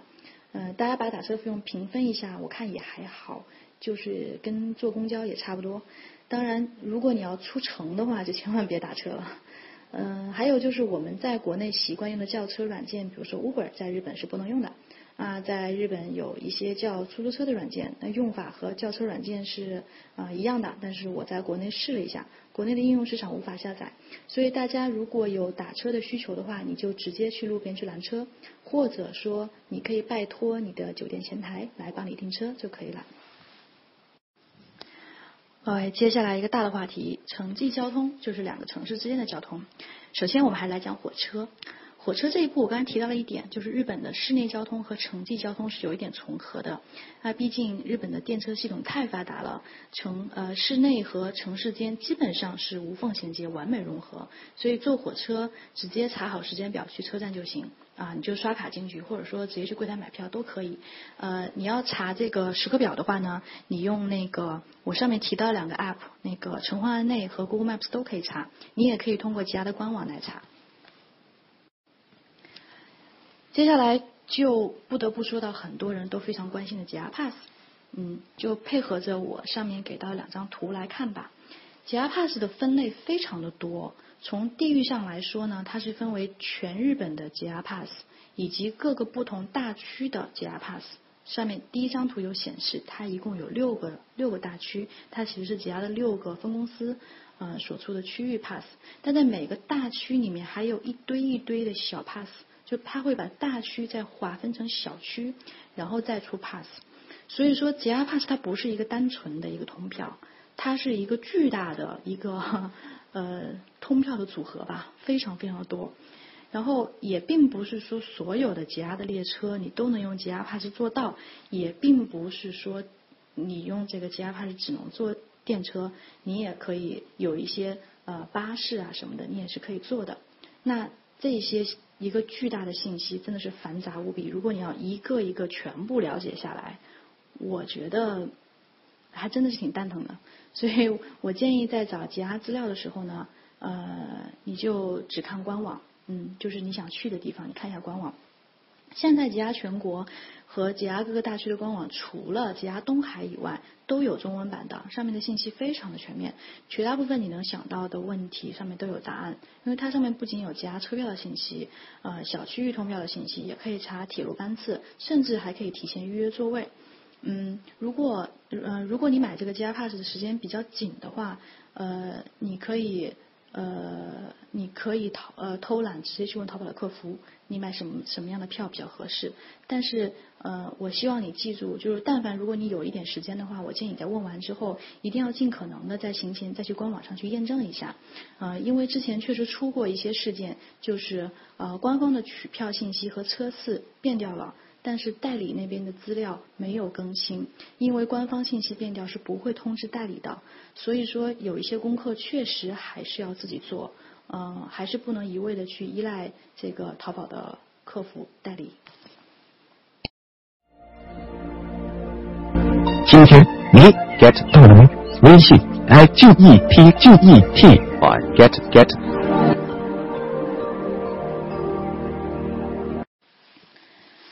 刚才我们讲到了，就是通票，呃，室内的这个通票并不一定便宜。那 JR Pass 也是一样的，因为它也是一种通票，它也不一定便宜。那在什么样的情况下，你买 JR Pass 才是值得的呢？就是只有你在它这个票规定的时间里面，大幅度的、密集的城际位移才是合算的。一般来讲，我们会觉得说，新干线至少要做长距离的新干线，至少要做两次以上。才有可能勉强值回这个 JR Pass 的票价，所以我建议大家在考虑城际交通这个问题的时候，你先不要上来就看 JR Pass 的信息，而是说你先决定你要去哪里玩，然后再根据你的交通计划决定要不要买 JR Pass，因为它并不一定最便宜。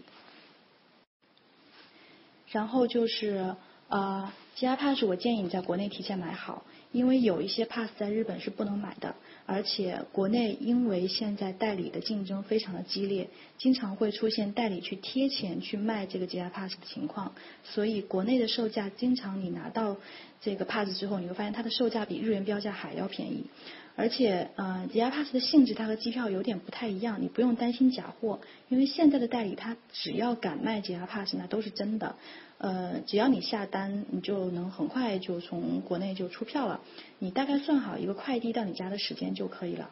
呃，还有就是你在国内买的这个 JR Pass，它不是真正的 Pass，它是一个交换证。你是要拿着这个交换证到日本的这个指定的柜台去换取正式的 JR Pass 才能使用。啊，所以拿到交换证的时候，在国内拿到交换证的时候，你记得看一下上面的信息和你的护照信息是否一致，否则你在换证的时候就会遇到问题。那这种事情呢，每隔一段时间都会发生一次。还有就是换证的时候你要注意一下，只有你拿这个观光目的的短期逗留签证才可以换这个 JR Pass。但我们一般来讲去旅游的，呃，都是这个东西。你无论你是单次三年还是五年，只要你拿着旅游签，啊，你都是可以换的。但如果说您是拿着其他的签证去的日本，比如说像一些学者的访问，或者说一些商务的签证去日本，那你可能就要注意一下，是不是有可能是不能换这个 JR Pass 的。那城际交通的第二部分我要讲的就是飞机。嗯，你在日本做大幅度的位移，什么叫大幅度的位移啊？就是当你这个跨圈去玩的时候，你千万别忘了还有飞机这个选项。嗯，日本国内两大航空公司，呃，全日空和日本航空。呃，如果你这个票价提前一天买的话，一万日元左右是平时的一个常规价钱。比如说从呃东京到大阪，或者说从东京到北海道。呃，一万多日元是可以买到的。那另外你还可以看一下，下面是我列出来的两大日本的联航，一个是我个人很喜欢的乐桃航空，还有一个是 JSTAR 日本。呃，这两个联航还挺便宜的，常规来讲，呃，东京飞大阪五千日元就能搞定。我觉得这个价格是比你坐火车要便宜的多的，这个是可以考虑的。呃，还有一点就是联航这个我要再多说两句啊，就是这个乐桃航空左边这个呃粉粉的这个乐桃航空，它的主机场在大阪，然后它有这个飞呃韩国、香港、冲绳都有很便宜的机票，然后 Jetstar 它有很多飞日本其他国家很便宜的机票，所以说如果大家从国内飞日本的话，也可以考虑呃除了春秋以外，也可以考虑这两个廉价航空公司，尤其是广东的朋友。嗯，因为乐桃和 Jetstar 应该是有从香港飞到日本的一个很便宜的一个啊机票，有时候票价超便宜，嗯，你们可以考虑去购买这两个航空公司的机票。那个吃是我今天最喜欢的一部分，嗯，基本上平民的日本料理，大家在国内的日本料理店吃过都已经非常熟悉了，比如说像寿司、天妇罗。呃，日式的咖喱饭、日式的拉面、烧鸟什么的，我觉得在这里我没有必要跟大家一个一个讲他们都是什么，我就不啰嗦了。那如果有哪位朋友对这些基础的日餐还没有什么概念的话，你可以去找你自己城市的一家日本料理店去试一下，呃，肯定不会很好吃，但你大概能知道呃这些名词都是什么东西。嗯，日本人呃中国人是超级爱吃的，但在我看来呢，实际上中餐是全世界最好吃的食物。呃，去全世界旅游，就中国人出去，经常是在吃方面很崩溃，但日本是一个非常少数的一个例外。那如果说，嗯，要横向对比这个国内的日料馆子和日本本土的日本餐馆来比呢，我个人觉得上海的呃日料水准是在全国最高的，但是上海最好的馆子大概也就是呃日本的日料馆这个中等偏上的水平。嗯，当然，主要的这个原因就是在食材。那日本的高级餐馆讲究的就是新鲜的食材和这个食材的季节性。嗯，所以我是特别推荐大家在去日本玩的时候留出一点预算来在日本吃一顿比较高级的餐馆。这个也确实是体验日本文化的一部分。嗯，比如说像一些好一点的这个烤肉。或者说好一点的海鲜料理，比如说寿司啊、刺身啊、海鲜饭什么的，啊，或者说你再预算多一点的话，你就吃一顿怀石料理，那都是一个非常好的一个旅行的体验。至于说这个具体的这个好的餐馆怎么选呢？呃，很多人会觉得说，哎，去订个米其林呗。实际上，我个人觉得是没有必要，你一定要盯着米其林不放的。我是推荐一个日本的大众点评给大家，就是上面这个图的左边塔白 logo，它收录的餐厅比较全，嗯，打分机制和大众点评比较类似，特别适合你随时用来去查一下周边有哪些啊好吃的馆子。我觉得大家用大众点评应该都还蛮习惯了，所以我就不给大家去讲这个这个 app 怎么用。基本上它里面收录的餐厅，它有一个评分，呃，三点五以上的都是好餐厅。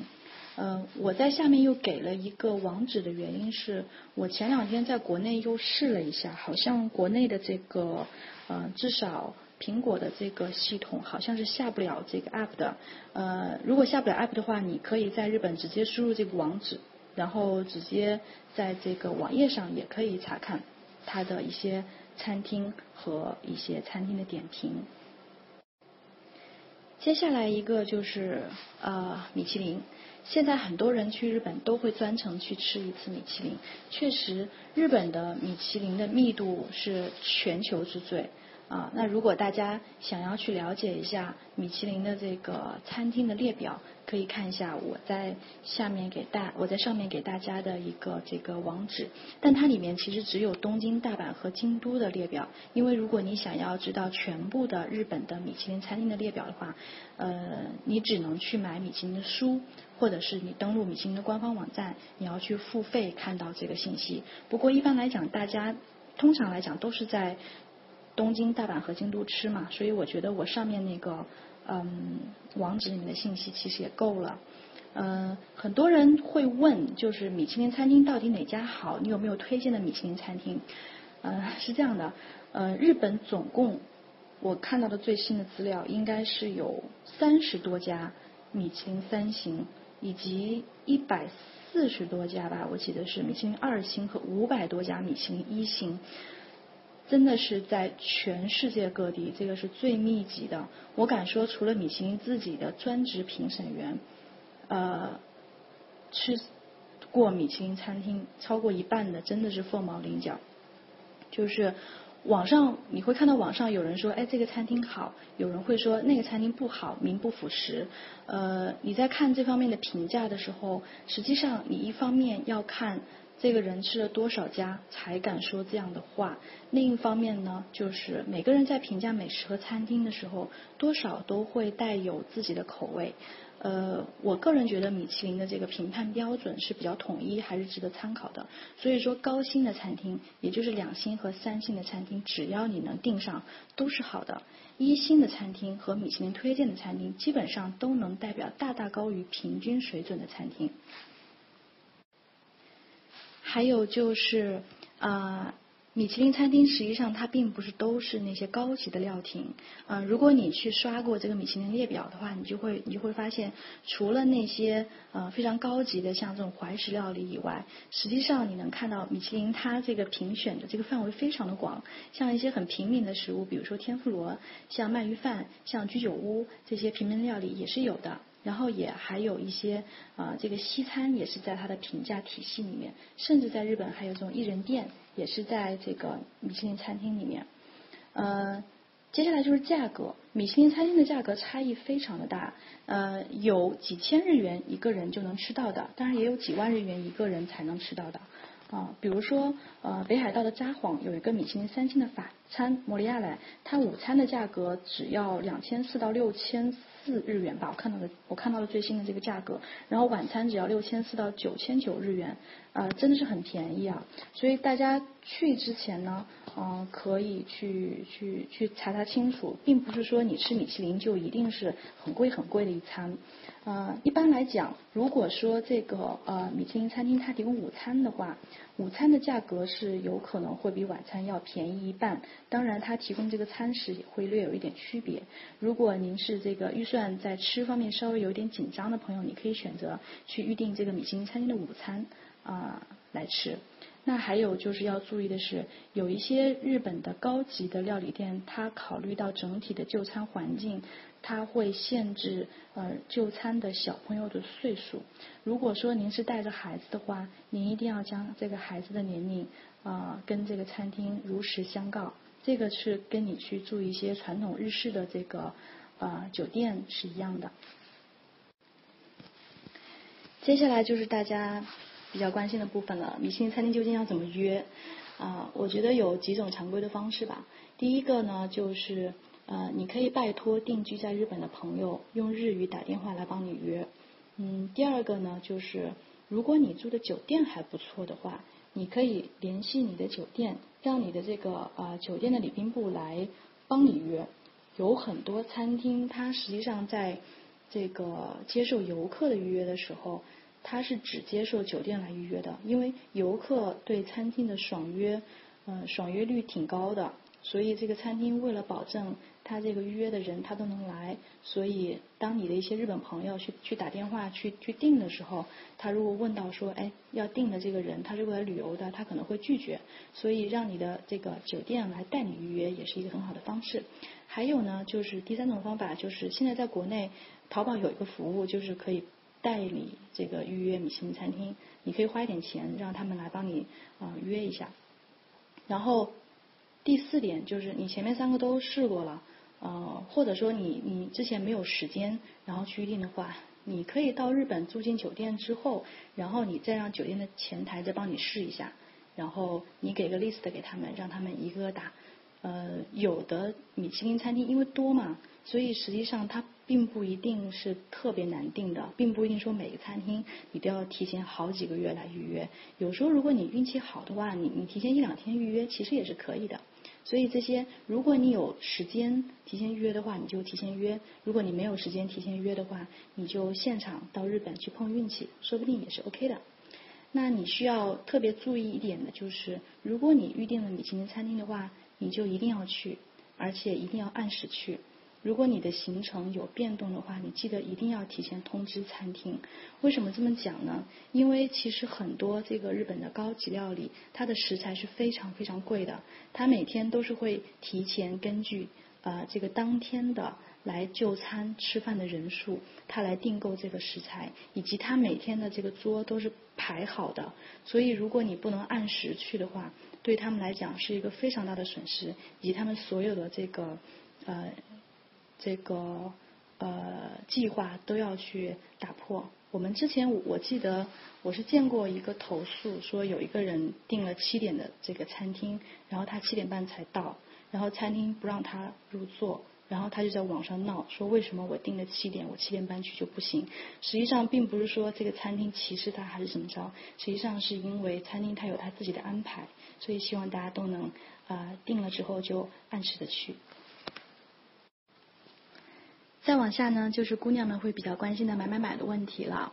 呃，我觉得大家去日本淘货的话，呃，买买买这个是要看你要买的这个东西的品类。第一类就是这个常规的护肤品和彩妆。呃，你买这一类的产品的时候，你首先要分清楚这个开价商品和专柜商品的区别，因为他们是在不同的地方买。开价商品是稍微偏中低端一点的，比如说像一些嘉娜宝啊、肌研呐，一些平价的彩妆什么的，啊，也不绝对啊。比如说有时候 SK two 和 FANCL 啊，有时候也是在这个开价之列。然后这个这个这一类型的，你就去那个药妆店去买。呃，还有一些中高端一点的，就是这个专柜商品，比如像像一些国际品牌，像兰蔻、雅诗兰黛这种，啊，或者说像一些日本的品牌，比如 CPB 啊、Pola 啊，这个呃奥尔滨什么的，然后这个是只能在大商场的呃才能买到。那说到商场呢，就是要提醒大家特别注意，就是日本的这个商场的关门时间有可能比较早，有一些是八点晚上八点就关门了，然后商场的退税也会比药妆店要麻烦一点。呃，要是你买齐了，一次性到服务台去退，所以我是建议说，你要去买东西的话，你先去商场，你把这个专柜的商品都买到了，然后你才再去药妆店，因为很多药妆店都是二十四小时开门的，所以你淘药妆的这个时间范围会稍微的广一点。那药妆这一块呢？我觉得每每个人手上应该可能都有一个 list 吧，就是你你去日本想要去买什么样的东西，然后有很多公众号都会告诉你，就是哪些东西比较好，你可以去日本买，嗯。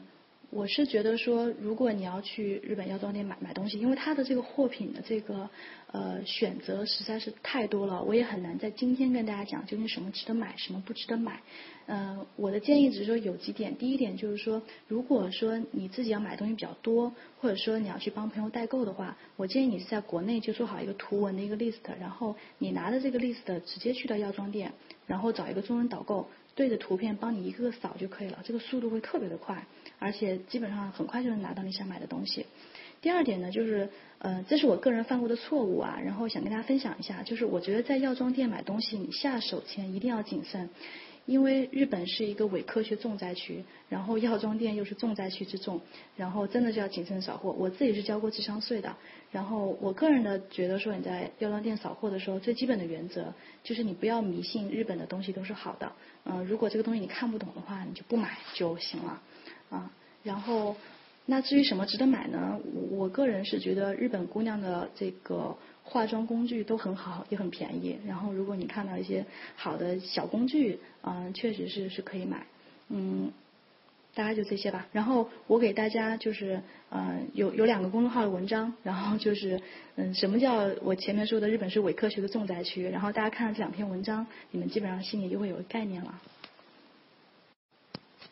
还有接下来要讲的就是买电器啊。嗯，之前闹出来的新闻，大家去日本，比如说去买这个马桶圈啊，然后去买这个啊吹风机啊和这个电饭煲什么的，这个就是在电器是在电器城去买。那电器电器城这个也有几个要注意的地方。首先，第一个，现在日本好多的电器城也卖药妆，所以说如果你为了节省时间的话，你可以直接去电器城去买药妆。在大的电器城都可以，就是电器和药妆都有。第二点就是，嗯，大概率。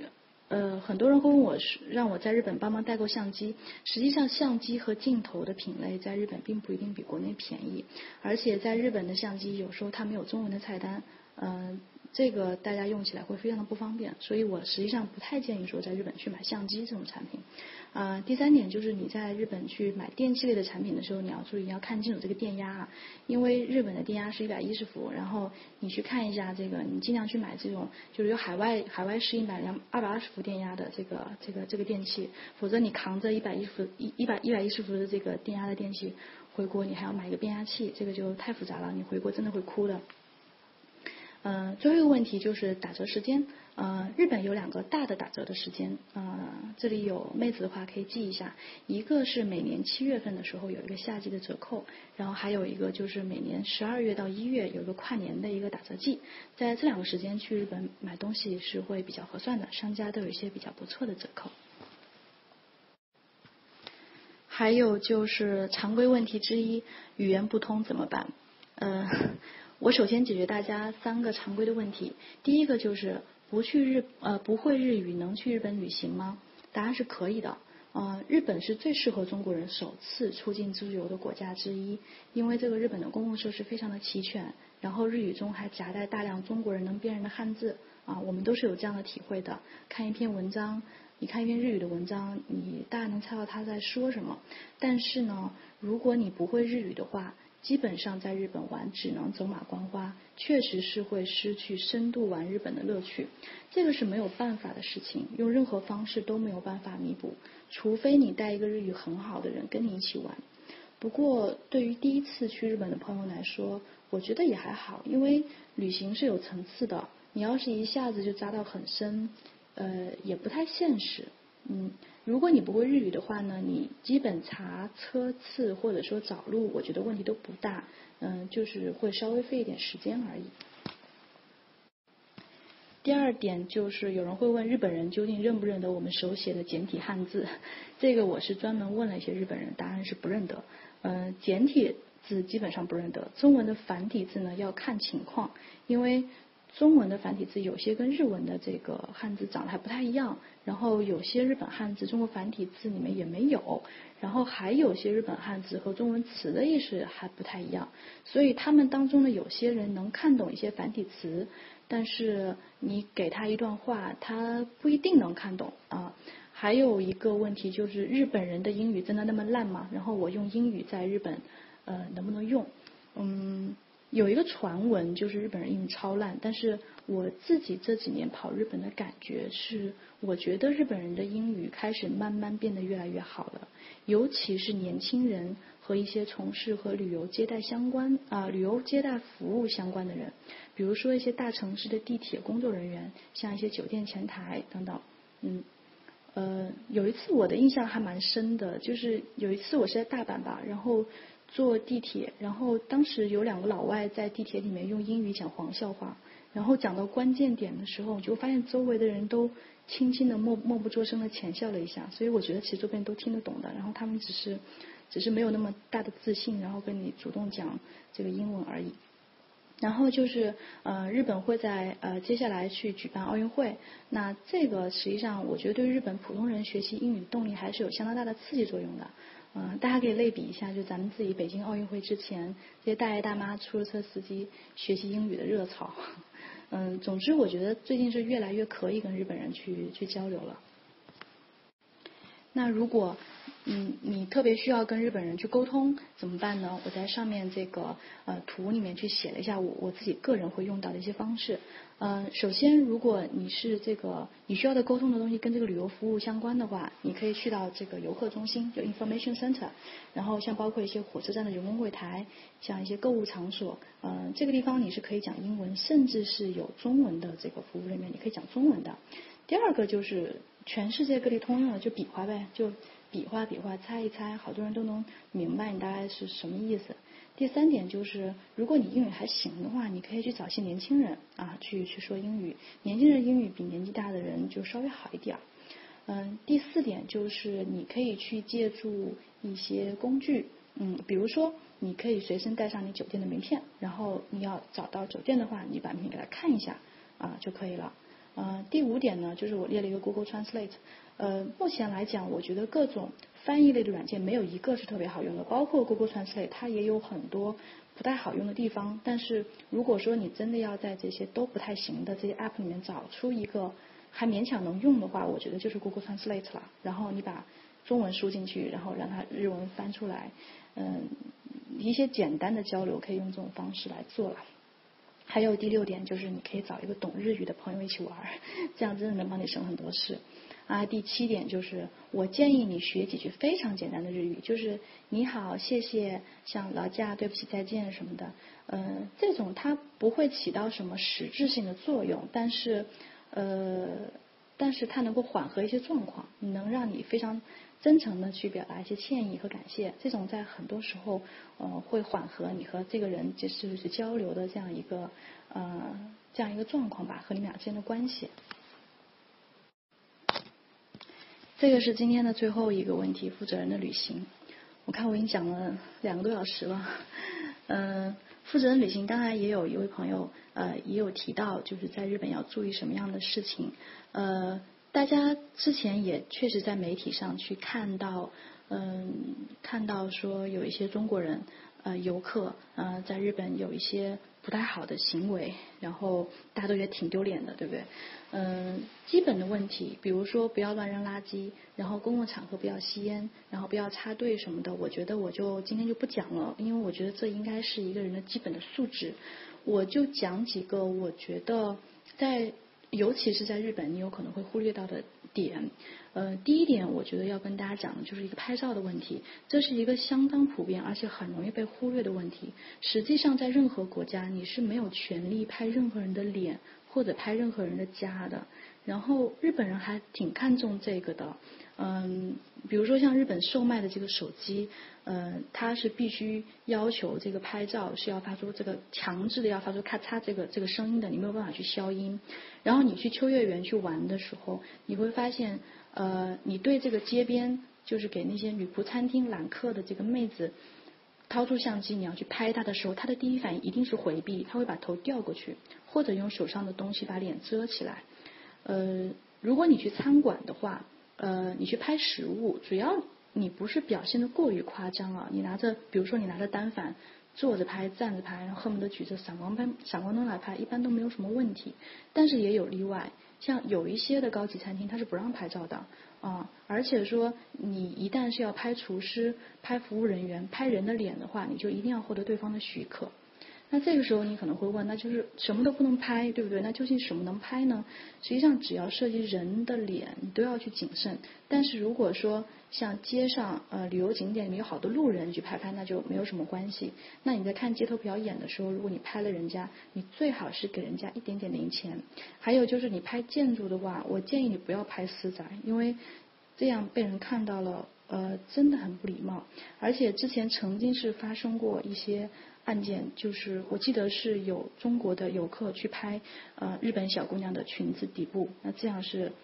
是肯定是要被拘留以及被遣返的。这个我觉得是瓜田李下吧，就是如果呃你尽量的注意一下，就是一般来说都不要拍，你就不会被卷入到这样一些纠纷里面去了。第二个，我觉得就是大家可能在日本是要稍微注意一下，但我们平时都不太会注意的，就是我们说话的声音。呃，我想给大家讲一个发生在我身边还挺极端的故事。是这样的，有一次我是坐新干线从青森到东京，然后我路上想听听歌，于是我戴上了耳机听一些普通的流流行歌曲，然后也不是很闹。然后火车的行驶本来就会有自然那种咔嚓咔嚓的声音，而且我的耳机的声音也不是很大。但是过了一会儿呢，我隔壁的老太太就跟我示意，就说你的这个耳机的声音能不能小一点？然后我是开始从那个时候才开始注意。也是从那个时候才开始发现，日本人对声音的敏感可能是我们中国人没有办法去体会的，尤其是在像机场、像餐馆和火车这样的公共场合。呃，当你注意的话，你会听见，真的是常常能听到，就是中国人在用非常大的声音聊天。这个对我们来说，或许可能是一个很正常的声音，因为在国内可能比日本吵嘛。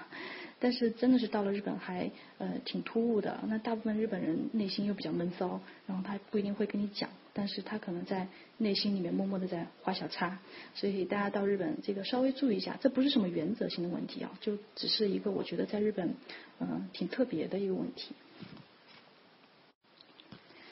呃，时间也挺久了，那今天到这里我 live 那提纲里面列出的部分我就讲完了。呃，今天我讲的是一个基础知识的 life，然后我希望通过这场 life，让你不再害怕自己做攻略。不过我不知道我讲完之后大家是不是会觉得说哇自己出去玩真的是好麻烦啊，还不如找个人帮我帮我做行程呢。嗯，我自己是挺享受这个查资料和做攻略的过程的。那每次呃查机票订酒店，虽然很纠结那个价格，但那个过程真的太爽了。啊，如果大家还想了解更多深度的日本的玩法，以及和一些其他的冬季的旅行目的地的玩法的话，我接下来给大家这个链接里面还有一大堆好的这个 live 可以给大家选择。居玉刀确实是一个非常。我个人觉得是一个时间挺久了，它的一个经典。但是我觉得大家如果真的是要。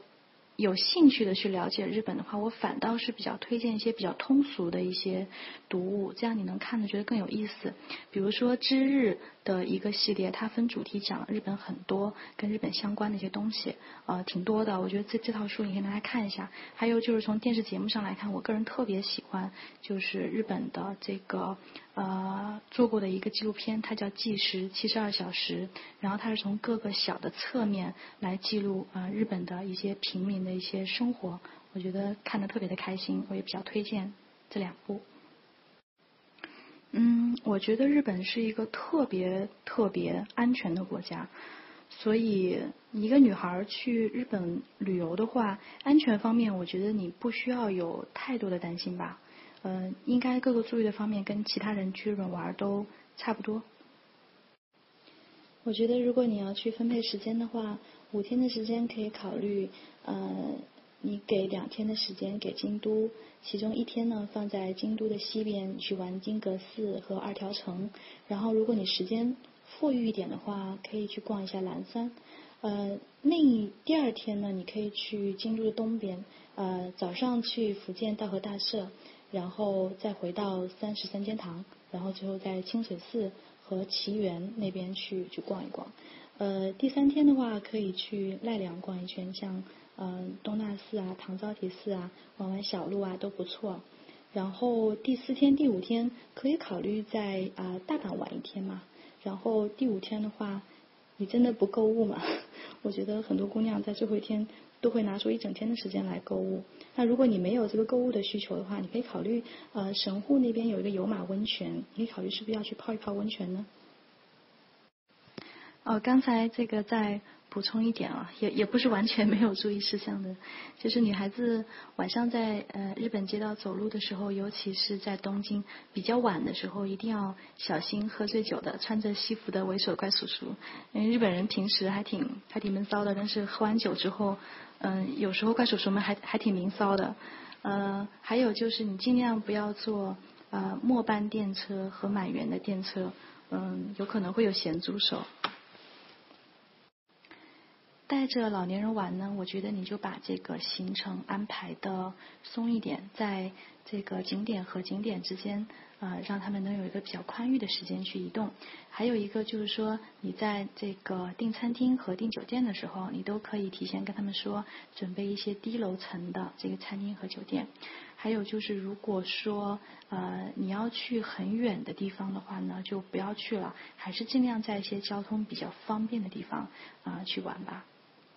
呃，还有就是，我其实看到有人说会比较担心说老人去泡温泉的问题，嗯，不用特别的担心，但你最好就是陪同一下老人，注意一下脚下的防滑，然后注意他们在温泉泡的时间不要太长，嗯，注意到这些应该就没有太大的问题了。嗯，我建议如果你有自己特别喜欢的艺人的话，你就去这个艺人的官网去看一看，他们最近有没有相应的演出的信息。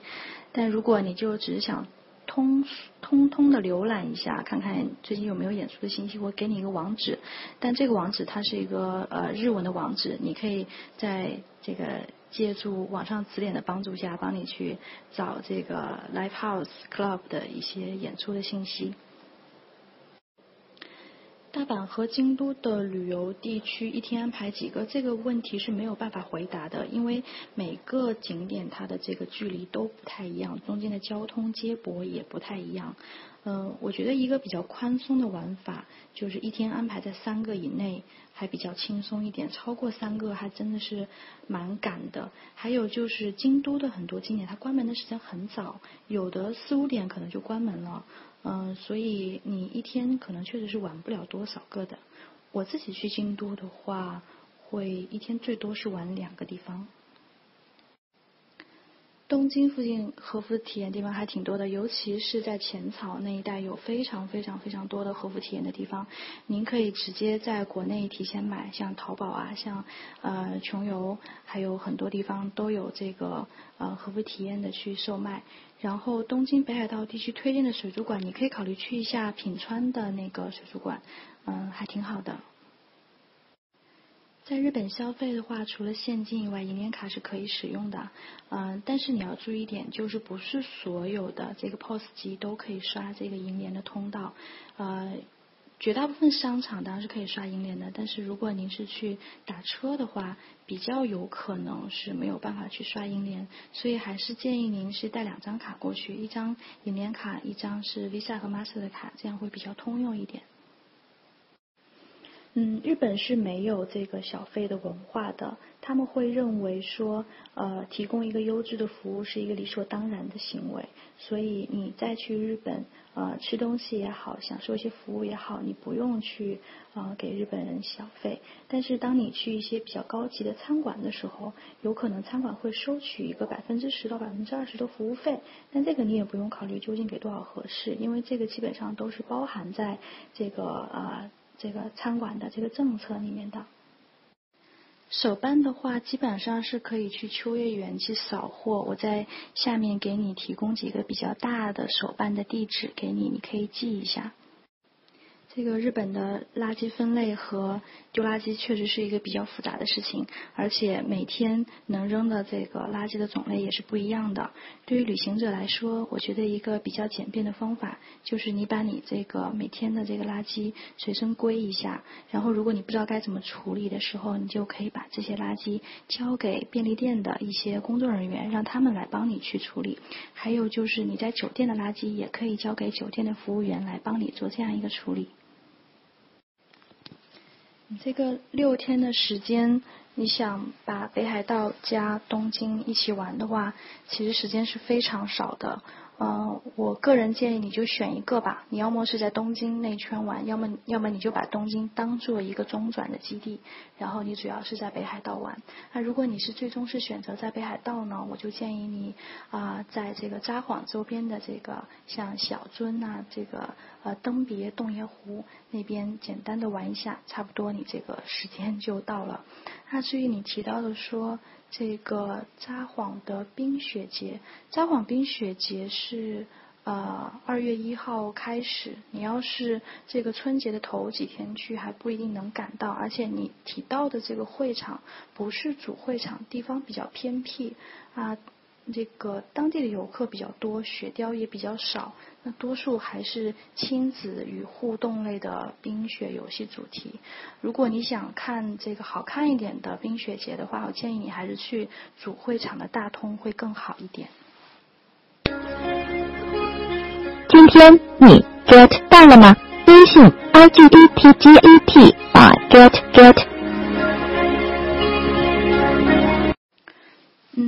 本自由行十二天，你又想去北海道，又想去东京，想去京都，我觉得这个时间真的是太赶了，所以我建议你在这三个当中最多选两块儿吧。然后还有就是，呃，签证的时间有效期是三个月，也就是说，当这个签证批下来之后，你三个月之内如果不去日本的话，这签证就作废了。所以，如果你是在高考之后计划去日本，呃，寒假办的话是太早了，所以你最好是在去之前大概两个月左右的时候去办签证，是一个比较合适的时间。嗯，换钱的问题是这样的，在日本所有带着银联标志的 ATM 机，你拿着这个银联的储蓄卡，都是可以直接取出呃。取出日元的。但是你要注意，就是每一笔交易它是要有一百一十日元的手续费。另外呢，每天你能取出的这个日元的限额比较有限，我我记得是五万日元啊，但我但我记得这个可能有点不太清楚。所以我现在我个人去日本的玩法一般都是我是不换钱的，然后我直接飞到日本，然后在机场的时候就问一下这个机场的工作人员，啊哪里有带银联的这个取款机可以直接取钱。呃，但如果您是一个安全感不太强的人，你也可以在国内提前换好再去。嗯，如果你在日亚上买东西的话，你选择便利店和寄到酒店都可以的。那如果你选择寄到酒店的话，你记得提前跟酒店联系一下，跟他们说一下有这回事，然后啊让酒店帮你代收。呃。能至至于银联 Visa Master 信，呃，银联应该是不能用的。不过你可以去日亚上再看一下，应该是只能用 Visa 或 Master。嗯，被海关课税的问题，这是一个概率问题，因为海关实际上是抽查。从我目前个人的经验来看的话。呃，海关查个人旅行者的这个行李和抽税的情况不是很常见，所以您多买点东西，问题应该也不大。嗯，实习的学生也是学生呀，所以他这个办签证的方式就是跟学生办签证的方式是一样的。如果您是这个教育部七十五所直属高校的学生的话，这个名单你可以自己去网上去查。那你的这个呃目前的这个呃。呃，材料是简化的。那如果您不在这个七十五所的名单里面，您个人的这个经济的证明可以用您父母的这个经济证明来替代，只要证明你们是呃父母和子女的关系就可以了。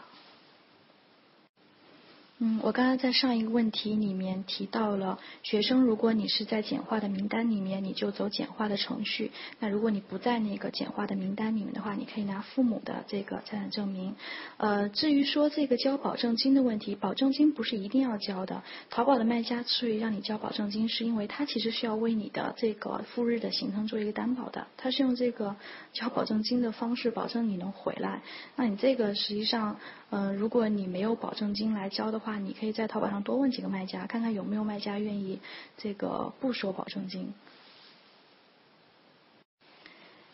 正秀，如果你来简单一点的理解的话，就是呃高级一点的和服，它其实就是一个比较正式的。这个和服的礼服，它根据这个袖子的长度，它的那个正式的程度也有所不一样。如果你想去拍一个比较正式的穿和服的照片，其实正袖是比较合适的。嗯，一般来讲，没有什么特别不适合中国游客前往的。一般你看到说。嗯，不让你进去的地方标着禁止入内的地方，你不要故意去闯就好了。比如说像一些工地啊，然后像一些这个电车里面一些蓝色的地方，还有就是在呃横须贺和冲绳有一些美军基地，呃也是禁止游客入内的。不过上面应该都会有比较清楚的标识，嗯，你应该不会看不到的。嗯，学校之间的这些音乐表演和比赛，我想一般来讲应该是呃不能进去看的。如果有公开的话，肯定会直接去卖票。如果您有关注这方面的信息的话，您可以去看一下，就是学校的网站上面有没有这方面的信息。因为据我所知，不太会有游客去到日本去看学校的比赛。这个确实我还是真的是不了解，不好意思。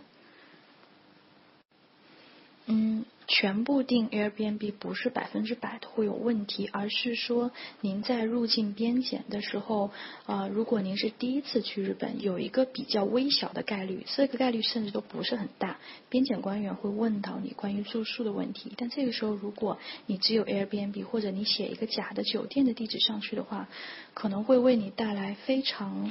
嗯，大的不必要的麻烦，这个麻烦甚至是可以包括，因为你做了这个虚假的行程，把你驱逐出境，甚至在未来五年之内，你都没有办法去日本。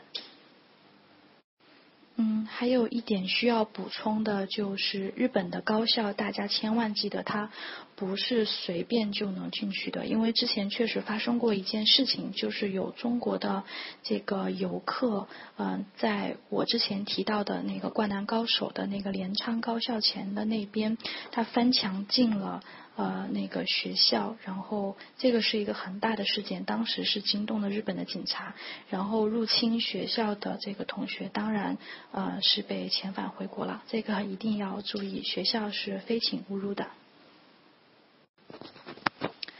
专门逛寺庙的话，日本实在是太多了。如果你盯着京都和奈良一直逛的话，你会发现它周边有很多很多很多的寺庙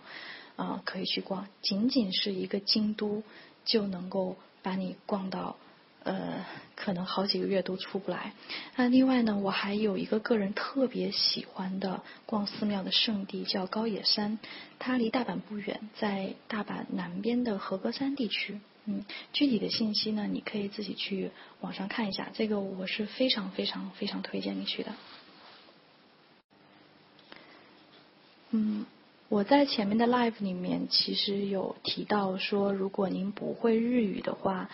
呃，在日本做一些基本的游玩，去查找一些信息啊什么的，吃饭什么的都没有太大的问题，啊是可以玩下来的。但如果您特别想深度的玩一下，嗯，想请一个日语翻译的话，我个人是比较推荐你去问一下，看看你的朋友同学能不能帮你推荐一些在啊日本留学的这个中国留学生，可能价格上会比较好谈一点。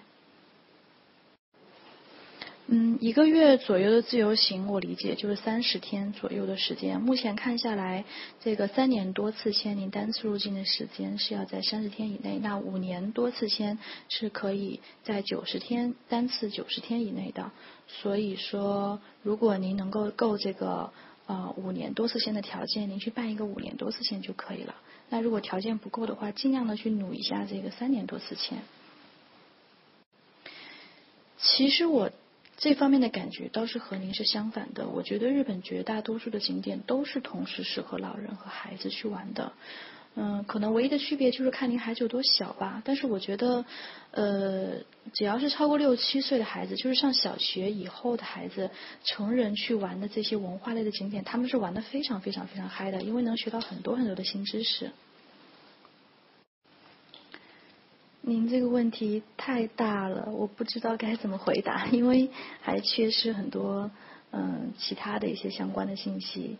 我在第一趴的时候有给到大家一些 demo 的一个行程，您可以再回去看一下。其中这个关东加关西的玩法，我应该是给了两条线，您可以在我的那个基础上，根据您自己的喜好去做一些加加减减。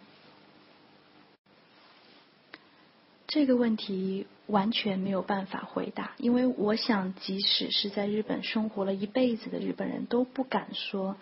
他们游玩了全日本的自由行。嗯，